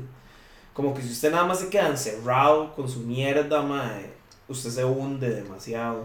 Mae, eso es una vara también súper importante. Sí, lo que es actividad física y... Mae, saber lo que suplir- sea. Saber suplir sus vitaminas, mae, Ajá, Eso es una vara que... Sí, eso también que- es una locura. No, y todo el tema de la dieta y todo eso, mae. Mae, la gente no se toma en serio eso, mae, y eso lo hace, mae, eso lo deprime a uno, mae, eso lo 100%. deprime a uno Y demasiado. sobre todo conforme sí. usted se pone más viejo, porque man, a los 20 usted puede hacer un despiche. Ya en los 30 su cuerpo le empieza a pasar la factura, como más, ¿se acuerda toda la mierda que usted comió? Exacto, mae. Aquí está. Qué picha, mae, sí, mae, hay que cuidarse muchísimo con eso, mae. Digamos, yo desde que empecé a consumir vitamina D, mae, Ajá. dejé de sentirme bajoneado, mae. Y eso es una vara que yo siento físicamente, sí, mae. A mí se me acaba la vitamina D y dejo de consumirla por una semana y yo me Sí. siento un fucking hueco inmediatamente, Sí. así. Mae, esas son muchas varas que digamos... ¿Sabe que ha sido un game changer para mí? Es- Este, este es el podcast de viejitos ahora, con sus... Nos volvimos Rogan, ¿no? Pero ojalá Rogan, yo me siento como los roquillos de 80 años que tienen como la cosa con las pastillas para cada día. Qué picha.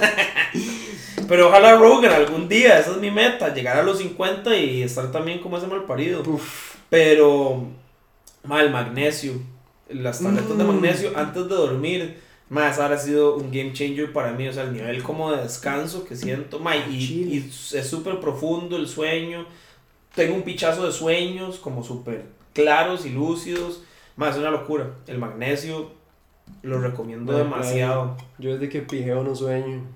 ¿En serio? ¿Es en serio? Es una vara, es una vara, chile. O sea, si uno, si uno, si uno fuma mucho, eh, uno deja de soñar, mae.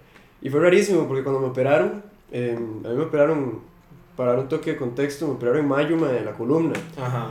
Y, mae, di, estuve dos semanas en la choza de mis tatas y durante esas dos semanas estuve, corté cafeína y corté mota, mae. Estuve en un humor de mierda. Y por iba a decir, su cuerpo no estaba así como un, como un piedrero con withdrawals. Vieras que no. Por la mota no tanto, mae. Pero la cafeína. La cafeína me mandó a la mierda, mae. weón. La cafeína en las Fijo. mañanas yo era un, un ser humano mierda. Así era un ser humano mierda, mae. Me cagaba en mis tatas, me cagaba en todo. Veía noticias y me cagaba en el mundo, mae. Odiaba cagaba en todo. Dios. Me odiaba todo, mae. Pero, dejar de pijear me hizo darme cuenta, primero que nada, que no me despicha tanto. Ajá. Como pensaba, sí, que digamos. puedo vivir sin la vara. Exacto. O sea, que puedo cortarlo Sí. y que todo va a estar bien, mae. Ajá, ajá. Y empecé a soñar, mae. Y me sentía rarísimo, mae, porque descansaba tuanis y todo. Y empezaba, o sea, y soñaba y tenía años así de que yo, o sea, me puse a pensar y dije, mae, qué raro. Eso sí está muy loco, man. No tenía idea de eso. La monta corta. Y yo, bueno, no sé nada del tema, pero he leído como que supuestamente soñar es súper importante como para su subconsciente y como para su jupa, como acomodar varas y todo. Claro. Como que uno no sabe lo que está pasando, pero algo se está ordenando ahí. Ujú. Más sería interesante que usted pruebe ma- tomar magnesio y Bueno, ver qué pasa con eso, con la mota. Tabletas de magnesio. Sí, o sea, es un suplemento, es una pastillilla. Me voy a hacerlo. Madres, qué loco es eso, man. Y ayuda con un montón de cosas, ayuda con la testo y ayuda como también como con la recuperación muscular y un poco de. Mm, ok, eso sí, eso me sirve también. ¿no? De fijo voy a buscar al respecto. Me quería, bueno, no terminar, pero seguir tal vez con, con música. Porque nos, nos desviamos un toque. Igual a mí me vale picha, porque en realidad yo no quiero hablar de música en esta vara. Ma, igual, o sea, creo que también todo lo que hablamos aplica un montón como a la hora de tener una banda o a la hora como de bretear en eso, o sea, es como lo mismo, ma. usted necesita bretear con gente que tenga una mentalidad parecida a la suya y no es que todos tienen que pensar igual en todo o que todos tienen que tener exactamente las mismas ideas, pero que por lo menos tienen como una ética de trabajo real. Correcto. y tienen también como una visión artística que está como alineada, a pesar de que les gusten cosas diferentes, entienden como, mae, no sé, o sea, yo siento que con la alineación que tenemos ahora es como, mae, queremos hacer nuestro propio sonido y tenemos influencias, pero no queremos ser como nada más como, mae, tratemos de sonar como Code Orange, o tratemos de sonar como Harm's Way, o tratemos de sonar como cualquier otra vara que nos cuadre. Ujú. Es como, mae, no, ok, esas varas de fijo nos pueden influenciar, pero, mae, tratemos de hacer nuestro propio sonido. Conoce. Yo creo, yo creo que es lo que me cuadra de este podcast, precisamente, man, que es esta vara de hablar con un artista, no con. No con, no Con con, un artistazo. con un artistazo, En con, mi caso. Con una estrellota. Mae, que la vara es esta, o sea, yo no sé si ha visto los podcasts de aquí o los bares que hacen aquí que siempre entrevistan a una banda completa y lo que hacen es Ajá. preguntarle las mismas varas a todo el mundo. Sí, sí, sí. Mae, ya todo el mundo conoce las mismas bandas que entrevistan todo el tiempo y ya todo el mundo sabe qué van a decir porque este chante es muy pequeño y ya todo el mundo sabe qué está pasando. Mae, yo lo que quiero es conocer a la persona. Sí, ¿no? total. Sí. Ma, y por ejemplo, digamos, en el caso ese de Diego, de con Jerry, es como, mae, es súper interesante porque, mae, o sea, di, el, la música que estos maes han sacado es una hora demasiado espichada, mae. Es, algo que, es un tema que de hecho yo quise tocar con el Mae. Sí, es como es difícil de oír, mae, sobre todo el primer cassette que sacaron, ya lo nuevo yo siento que es por lo menos un poco más estructurado. Más estructurado, conoce. Y, y a- o sea, a mí me encanta, no digo que no, pero tampoco es algo que yo puedo oír todos los días, o no es algo que digamos, Muy o sea, pesado. Sí, ajá, exacto. Y como, digo, ir al mar a hablar de eso y de dónde viene la vara y todo, y ah, para mí lo igual, bueno, y yo a Diego obviamente lo conozco desde hace mucho tiempo y, y, di, tenemos como una amistad y yo sé muchas de esas varas, pero es lo que usted decía, como este formato donde usted tiene como que ya sentarse a explicar algo y llegar a un punto y como de dónde vienen las cosas. Di, fue súper interesante, yo oí ese podcast y habían cosas que no tenía puta idea. Es como, ah, madre, qué loco, ya entiendo mucho más qué es lo que este hijo de puta estaba tratando de hacer con, con esta música. Madre, sí, porque es música muy extrema. O sea, eso fue una hora que yo le pregunté al maestro. Fue como, madre, ¿usted no se siente como raro hasta cierto punto como responsable de que si alguien hace algo loco haciendo, escuchando su música, di, recaiga en usted? Y, madre, Ajá. eso no es culpa mía, weón. Ya, o sea, y el maestro se dio a explicar demasiado bien. Y son varas que yo siento que la gente tiene que escuchar, weón. Ajá, ajá. Porque si usted dice, madre, esta vara es como muy pasada o es muy mal right. Sí, ajá. Dice, tiene que tener un fundamento de por qué esta vara es mal right, porque este madre vivió eso, me explico. También, también yo siento que una cosa muy loca que la música tiene es que si usted está sintiendo algo o está en un mal lugar, el simple hecho de oír a alguien describirlo es como hace, hace que sea menos terrible. Y como que usted se siente menos solo también, como, ok, alguien más también siente esto. Ujú. Es una hora muy loca porque a veces uno siente cosas, pero uno no puede como vocalizarlas, uno no puede como, como, ah, ok, lo que estoy sintiendo es esto. Ajá. O sea, usted nada más se siente como que se está muriendo, usted nada más se siente como que dentro suyo hay como una mierda, pero como si alguien tal vez se sentó a escribir cómo, cómo era eso, a escribir eso, usted dice, ah, ok, ya sé qué es esto, sí, es eso, es lo que este madre dijo, así es como yo me siento, ya, ya lo entiendo un poco mejor, ya lo puedo conceptualizar, ya, ya le puedo dar como dimensiones y eso hace que sea más manejable. Ujú. En cambio, cuando es nada más una cosa súper abrumadora que usted ni siquiera puede como poner en palabras o no puede expresar, es, ahí es donde yo siento que tal vez la gente hace cosas que después se arrepiente o lo que sea. Pero, de no sé. A mí me pasa también como con varas mías, como que yo tengo varas que son súper mal right y es como, madre, pero ya una vez que lo saqué, como que es como, ya, ahí, ya, no tengo que tocar más el tema. Ajá. Ya hice ajá. esa canción, ya dije lo que pensaba este hijo de puta. no, Sí. pero me ha pasado un montón, como que yo digo, ya, ya, o sea, ya, ya está como, ya lo saqué de mi sistema, ya exorcicé ese demonio y... Bueno, eso ayuda mucho. Yo creo que eso es una vara que también la música lo hace a uno también como escaparse muchísimo de la vara. Es como... como Pero es cuando- escaparse o es enfrentarlo, Eh, o es un es poco de las dos, sí. o sea, es, una- es muy loco porque es las dos. Porque es como, digamos, cuando usted, como esa hora que usted dijo, que cuando uno escucha esta pieza, es como, ay, man, ¿en qué, en qué momento estaba yo en esa posición, o en ese, en ese lugar, weón? Y uno mismo va saliendo de esa vara, de- cantando esas piezas, haciendo esas piezas, y, tal vez, a lo largo de los años uno siente esa misma pieza diferente, weón. Total. Y, y le da otro sentimiento. Ah, no, y más bien a veces uno, bueno, a mí me ha pasado que yo a veces como que escribo cosas y ni siquiera sé que estoy hablando en el momento, hasta mucho después yo digo, ma, mira, yo estaba hablando de esta vara, qué loco. Ajá, o después usted lo termina adaptando a algo actual de su, Sí, de eso su vida, también. mae. Eso pasa un pichazo, mae. De hecho, voy a echar un toque para atrás, mae, ahora que estábamos hablando sobre lo que es cambiar personalidades y demás. Ujú. Me acordé de este mae, de uno de nuestros autores favoritos, Neil Gaiman, mae. El mae tiene... ¿De dónde viene el nombre de Duma? eh, por eso quería tirar el segue, de hecho. Ajá, ajá. Que Gaiman tiró una vara en un speech em, de graduación, mae. Ese speech de graduación, el de Make Good Art, no sé si lo he visto, mae. Creo que sí. Esa vara es mi go-to cada vez que me siento mal o algo así, mae, siempre es, es así, mae, ese mae me levanta el espíritu en tres segundos. Eh, Gaiman es una vara increíble. Lo o amo. sea, Ese mae me cambió la vida, todo, sí. sí. Y este mae tira esta vara de, de, si usted quiere ser alguien que usted no cree ser, vea cómo es esta persona y nada más intente ser esta Ajá, persona y exacto. eventualmente pues, le va a salir natural, mae. Mae, créaselo. Exacto. Créaselo. Y no quiere decir que usted, digamos, como con la hora del, del grupo, eso es una hora que yo he estado también como haciendo un montón. Y no es creérmela en el sentido que yo me siento mejor que nadie más. No es creérmela en el sentido de como que, no sé, como, ay, mi grupo es mejor que nada. No es eso. Pero esta, no, no se ve a usted mismo como una mierda. Bueno, sí. Ah, primero, put in the work, porque no, no hay ninguna manera de alrededor de eso. Usted tiene que hacer el brete. Sea quien sea, aunque usted sea el más más talentoso del fucking planeta, usted tiene que hacer el brete. Entonces, put in the work, pero al mismo tiempo, o sea, como que a- a- aprecie eso, aprecie ese trabajo que usted está haciendo y no lo dé por menos, mae. Que es una hora que yo siempre hacía, como, "Ah, es una picha. Y es como, mae, si, si usted no cree en usted mismo, nadie más lo va a hacer. Nadie. Entonces tiene que tener esa confianza de, man, no es que yo sea mejor que nadie, pero tampoco me voy a dar por menos. Tampoco Exacto. voy a, a- a- a hacer como que esta vara es una cochinada. Porque yo trabajé muy duro para hacer esto y es lo mejor que yo puedo hacer en este momento de mi vida. Entonces, di, para mí es una gran vara. Es lo mejor que yo podía hacer, aquí está. Exacto, sacar pecho, man. Sí, Estar orgulloso de la vara, man. Si uno lo hace bien, ¿verdad? Si uno lo está haciendo a medias, y claramente eso nada más. Sí, pero, y, pero y, y eso vuelve a lo mismo, además, tiene que ser honesto con usted mismo, Exacto. tiene que ser honesto y decir, más, estoy haciendo verdad lo mejor que puedo, o estoy nada más half-assing it.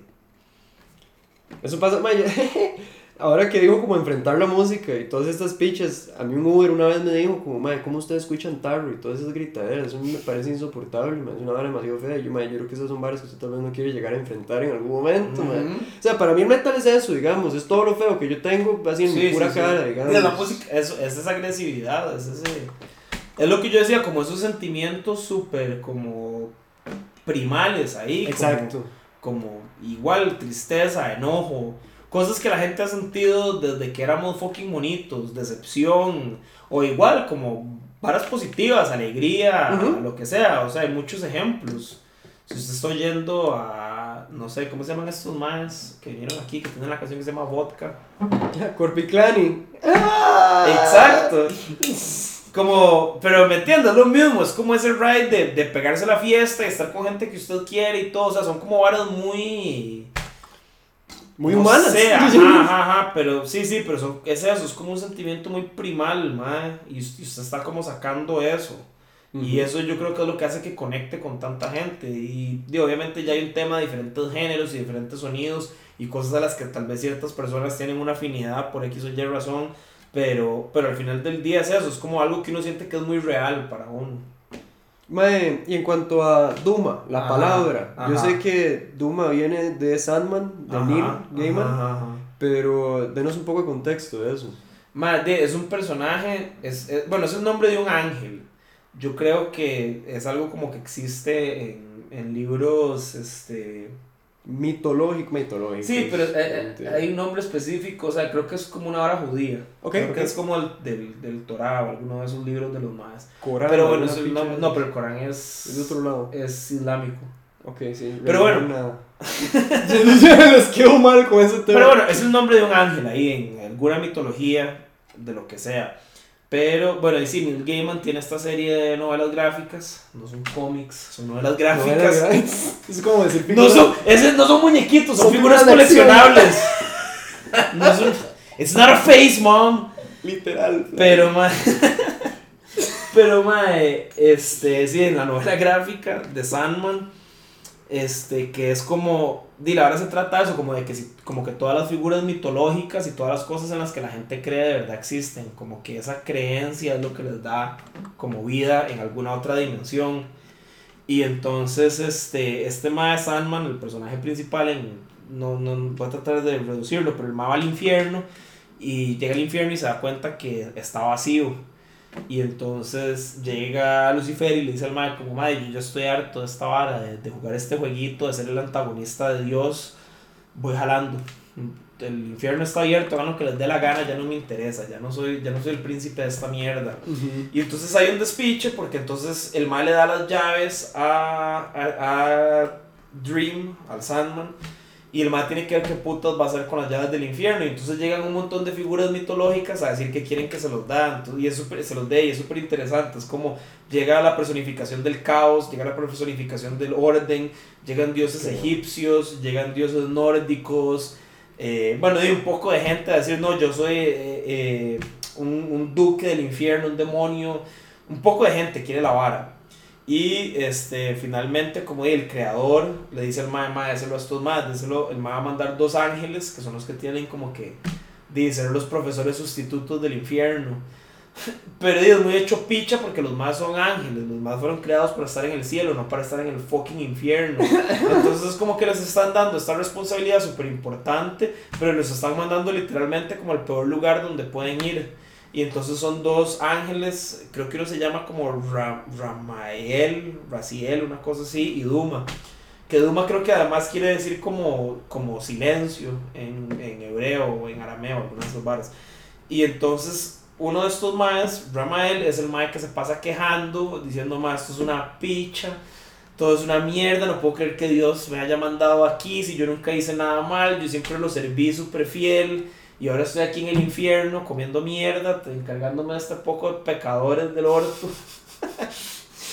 que dicha que, madre, que dicha que puedo decir malas palabras en esto porque qué difícil. Ah, madre, imposible sería. Si Pero bueno, y, y Duma no habla nunca. Y el mae nada más hace lo que tiene que hacer. Y de ahí el mae nada más es como, hey, no es como que el mae está muy feliz de estar ahí tampoco, no es como que el la está pasando bien, no es como que el mae está, ¿verdad?, en, a donde le gustaría estar. Pero ahí, el mae también entiende como que no, estar llorando no va a cambiar nada. Y es demasiado loco como eso Tyson a lo que estábamos hablando antes, porque eso sí que no fue nada planeado. Porque eso fue hace mucho tiempo, madre. No, y lo loco es que le pusimos ese nombre al grupo antes de que yo pensara en muchas de estas cosas. Entonces, eso me parece que es demasiado loco, porque son cosas que tal vez empecé a entender hace dos años, un año.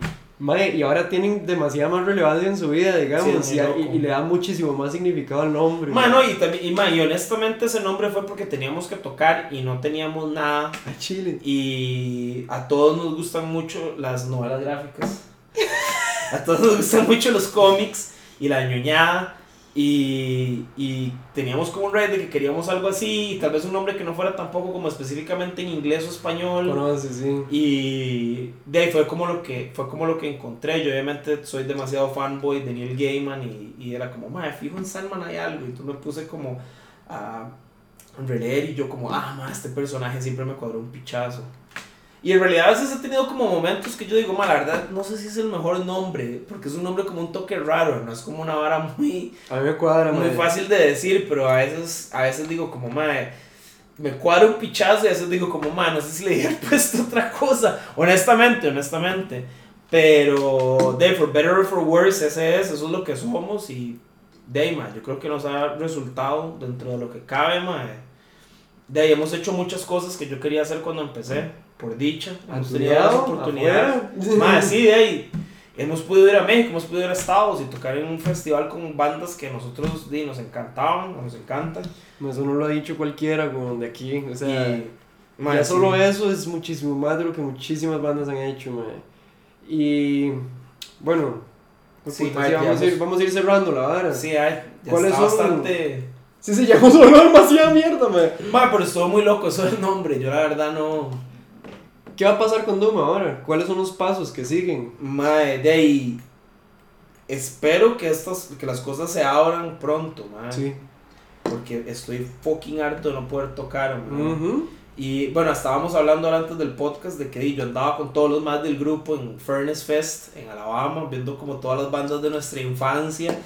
Y, ma, y, eso, y eso fue demasiado tuanis, pero también lo hizo como peor, como, ma, qué picha, quiero tocar. Estoy harto de esta mierda, de esta mierda.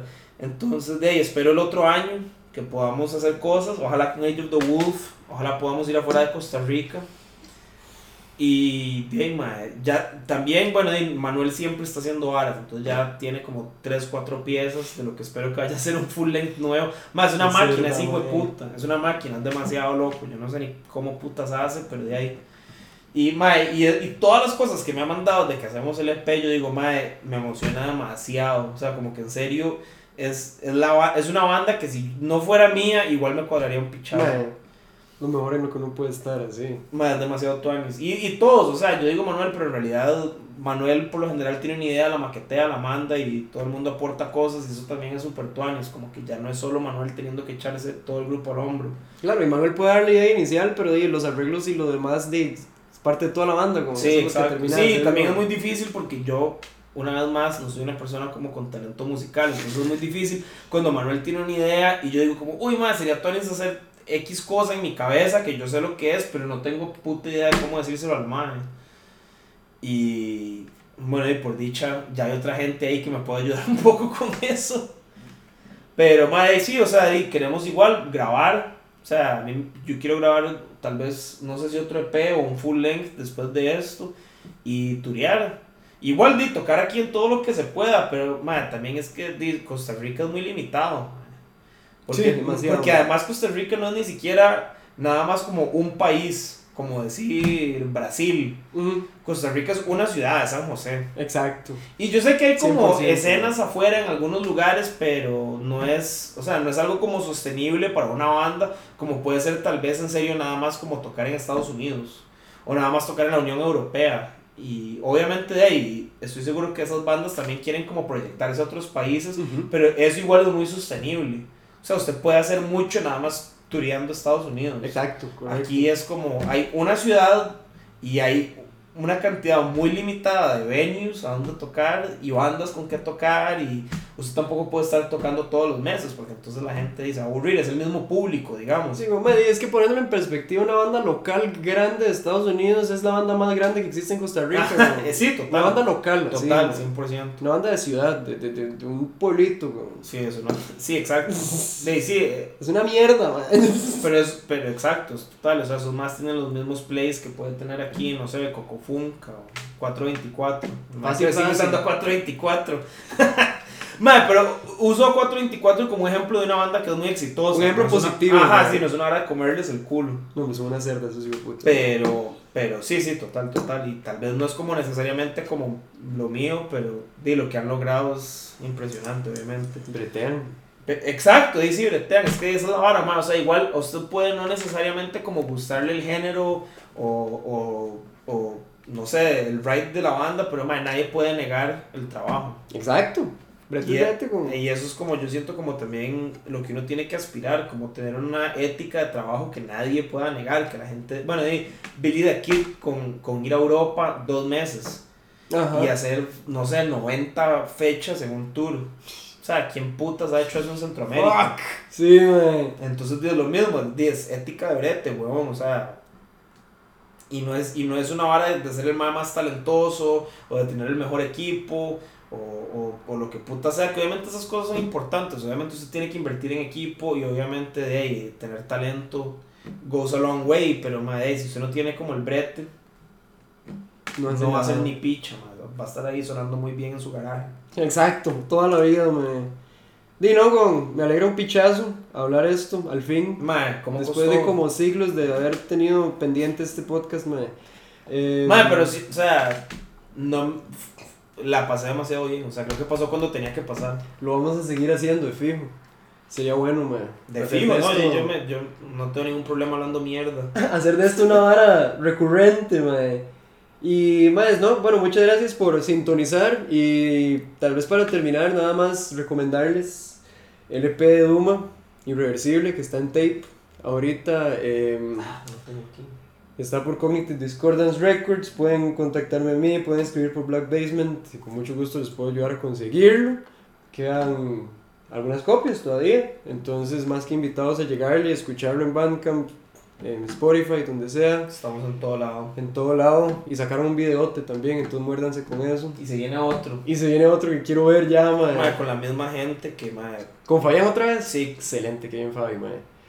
Quería- Saludos. Sí, madre, que, que soy el, quería darle un shout out, pero no Dele, me acuerdo. tire. No, pero es como, ¿cómo es? se me olvida. Mil, 1945. Fue puta, no me acuerdo el nombre. Mae, bueno, Shout out Fabián. Eso lo Mae, podemos que- editar, madre. Ah, Para sí, que sí, yo no sí. me vea como el peor amigo del mundo, madre. Sí, no, a veces pasa, weón. Mae, qué bueno, yo Fabián lo conozco desde hace años, nosotros tocábamos Ah, juntos y todo. 1845. Ah, sí lo dijo bien, weón. No dije Ah, 1900. 1900, le subió 100 años. No, pero sí, madre, Fabián y, y Steven y Abril, que hasta donde tengo entendido son como el core de la vara, increíble bretear con los maes. eh, primero que todo, demasiado profesionales y demasiado serios con la vara, pero también al mismo tiempo súper abiertos como a, a el input de la banda y como las ideas que uno tenía y más sobre todo Saúl, bueno, y Saúl es un mae que ha breteado como en foto y en estas varas y el mae ti- tiene como un muy buen ojo para eso. Y los maes fueron como super tuanis de bretear con él, con las ideas que el mae tenía de la vara y mae, ese, ese video yo estoy demasiado feliz Mae, un quedó, la verdad, o sea, De tenía- metal creo que es el mejor video que hay aquí, man. Hands down, así. Bueno, ahí gracias. Fácilmente lo podría decir en realidad. Y de ahí, gran, o sea, la mayoría de esos estos manes, la verdad, que se jalaron un bretezote y Dima, estoy súper feliz de poder seguir breteando con los manes, la verdad. O sea, ese video nuevo que, que vamos a sacar es de la última pieza. Uf. Y, Qué buena. mae, sí, es- estoy muy emocionado, la verdad. Creo que va a ser una salvajada. Si es cualquier cosa, como ese primer video. Eh, de ahí. Va a ser una estupidez. Sí, pero mae, cualquier persona que tenga una banda, muy recomendado. Fabián es una cerda, mae. Y es una super tuanis persona en realidad. De, de, echémosle miel. Bueno, más, conocen, nos vemos en la próxima.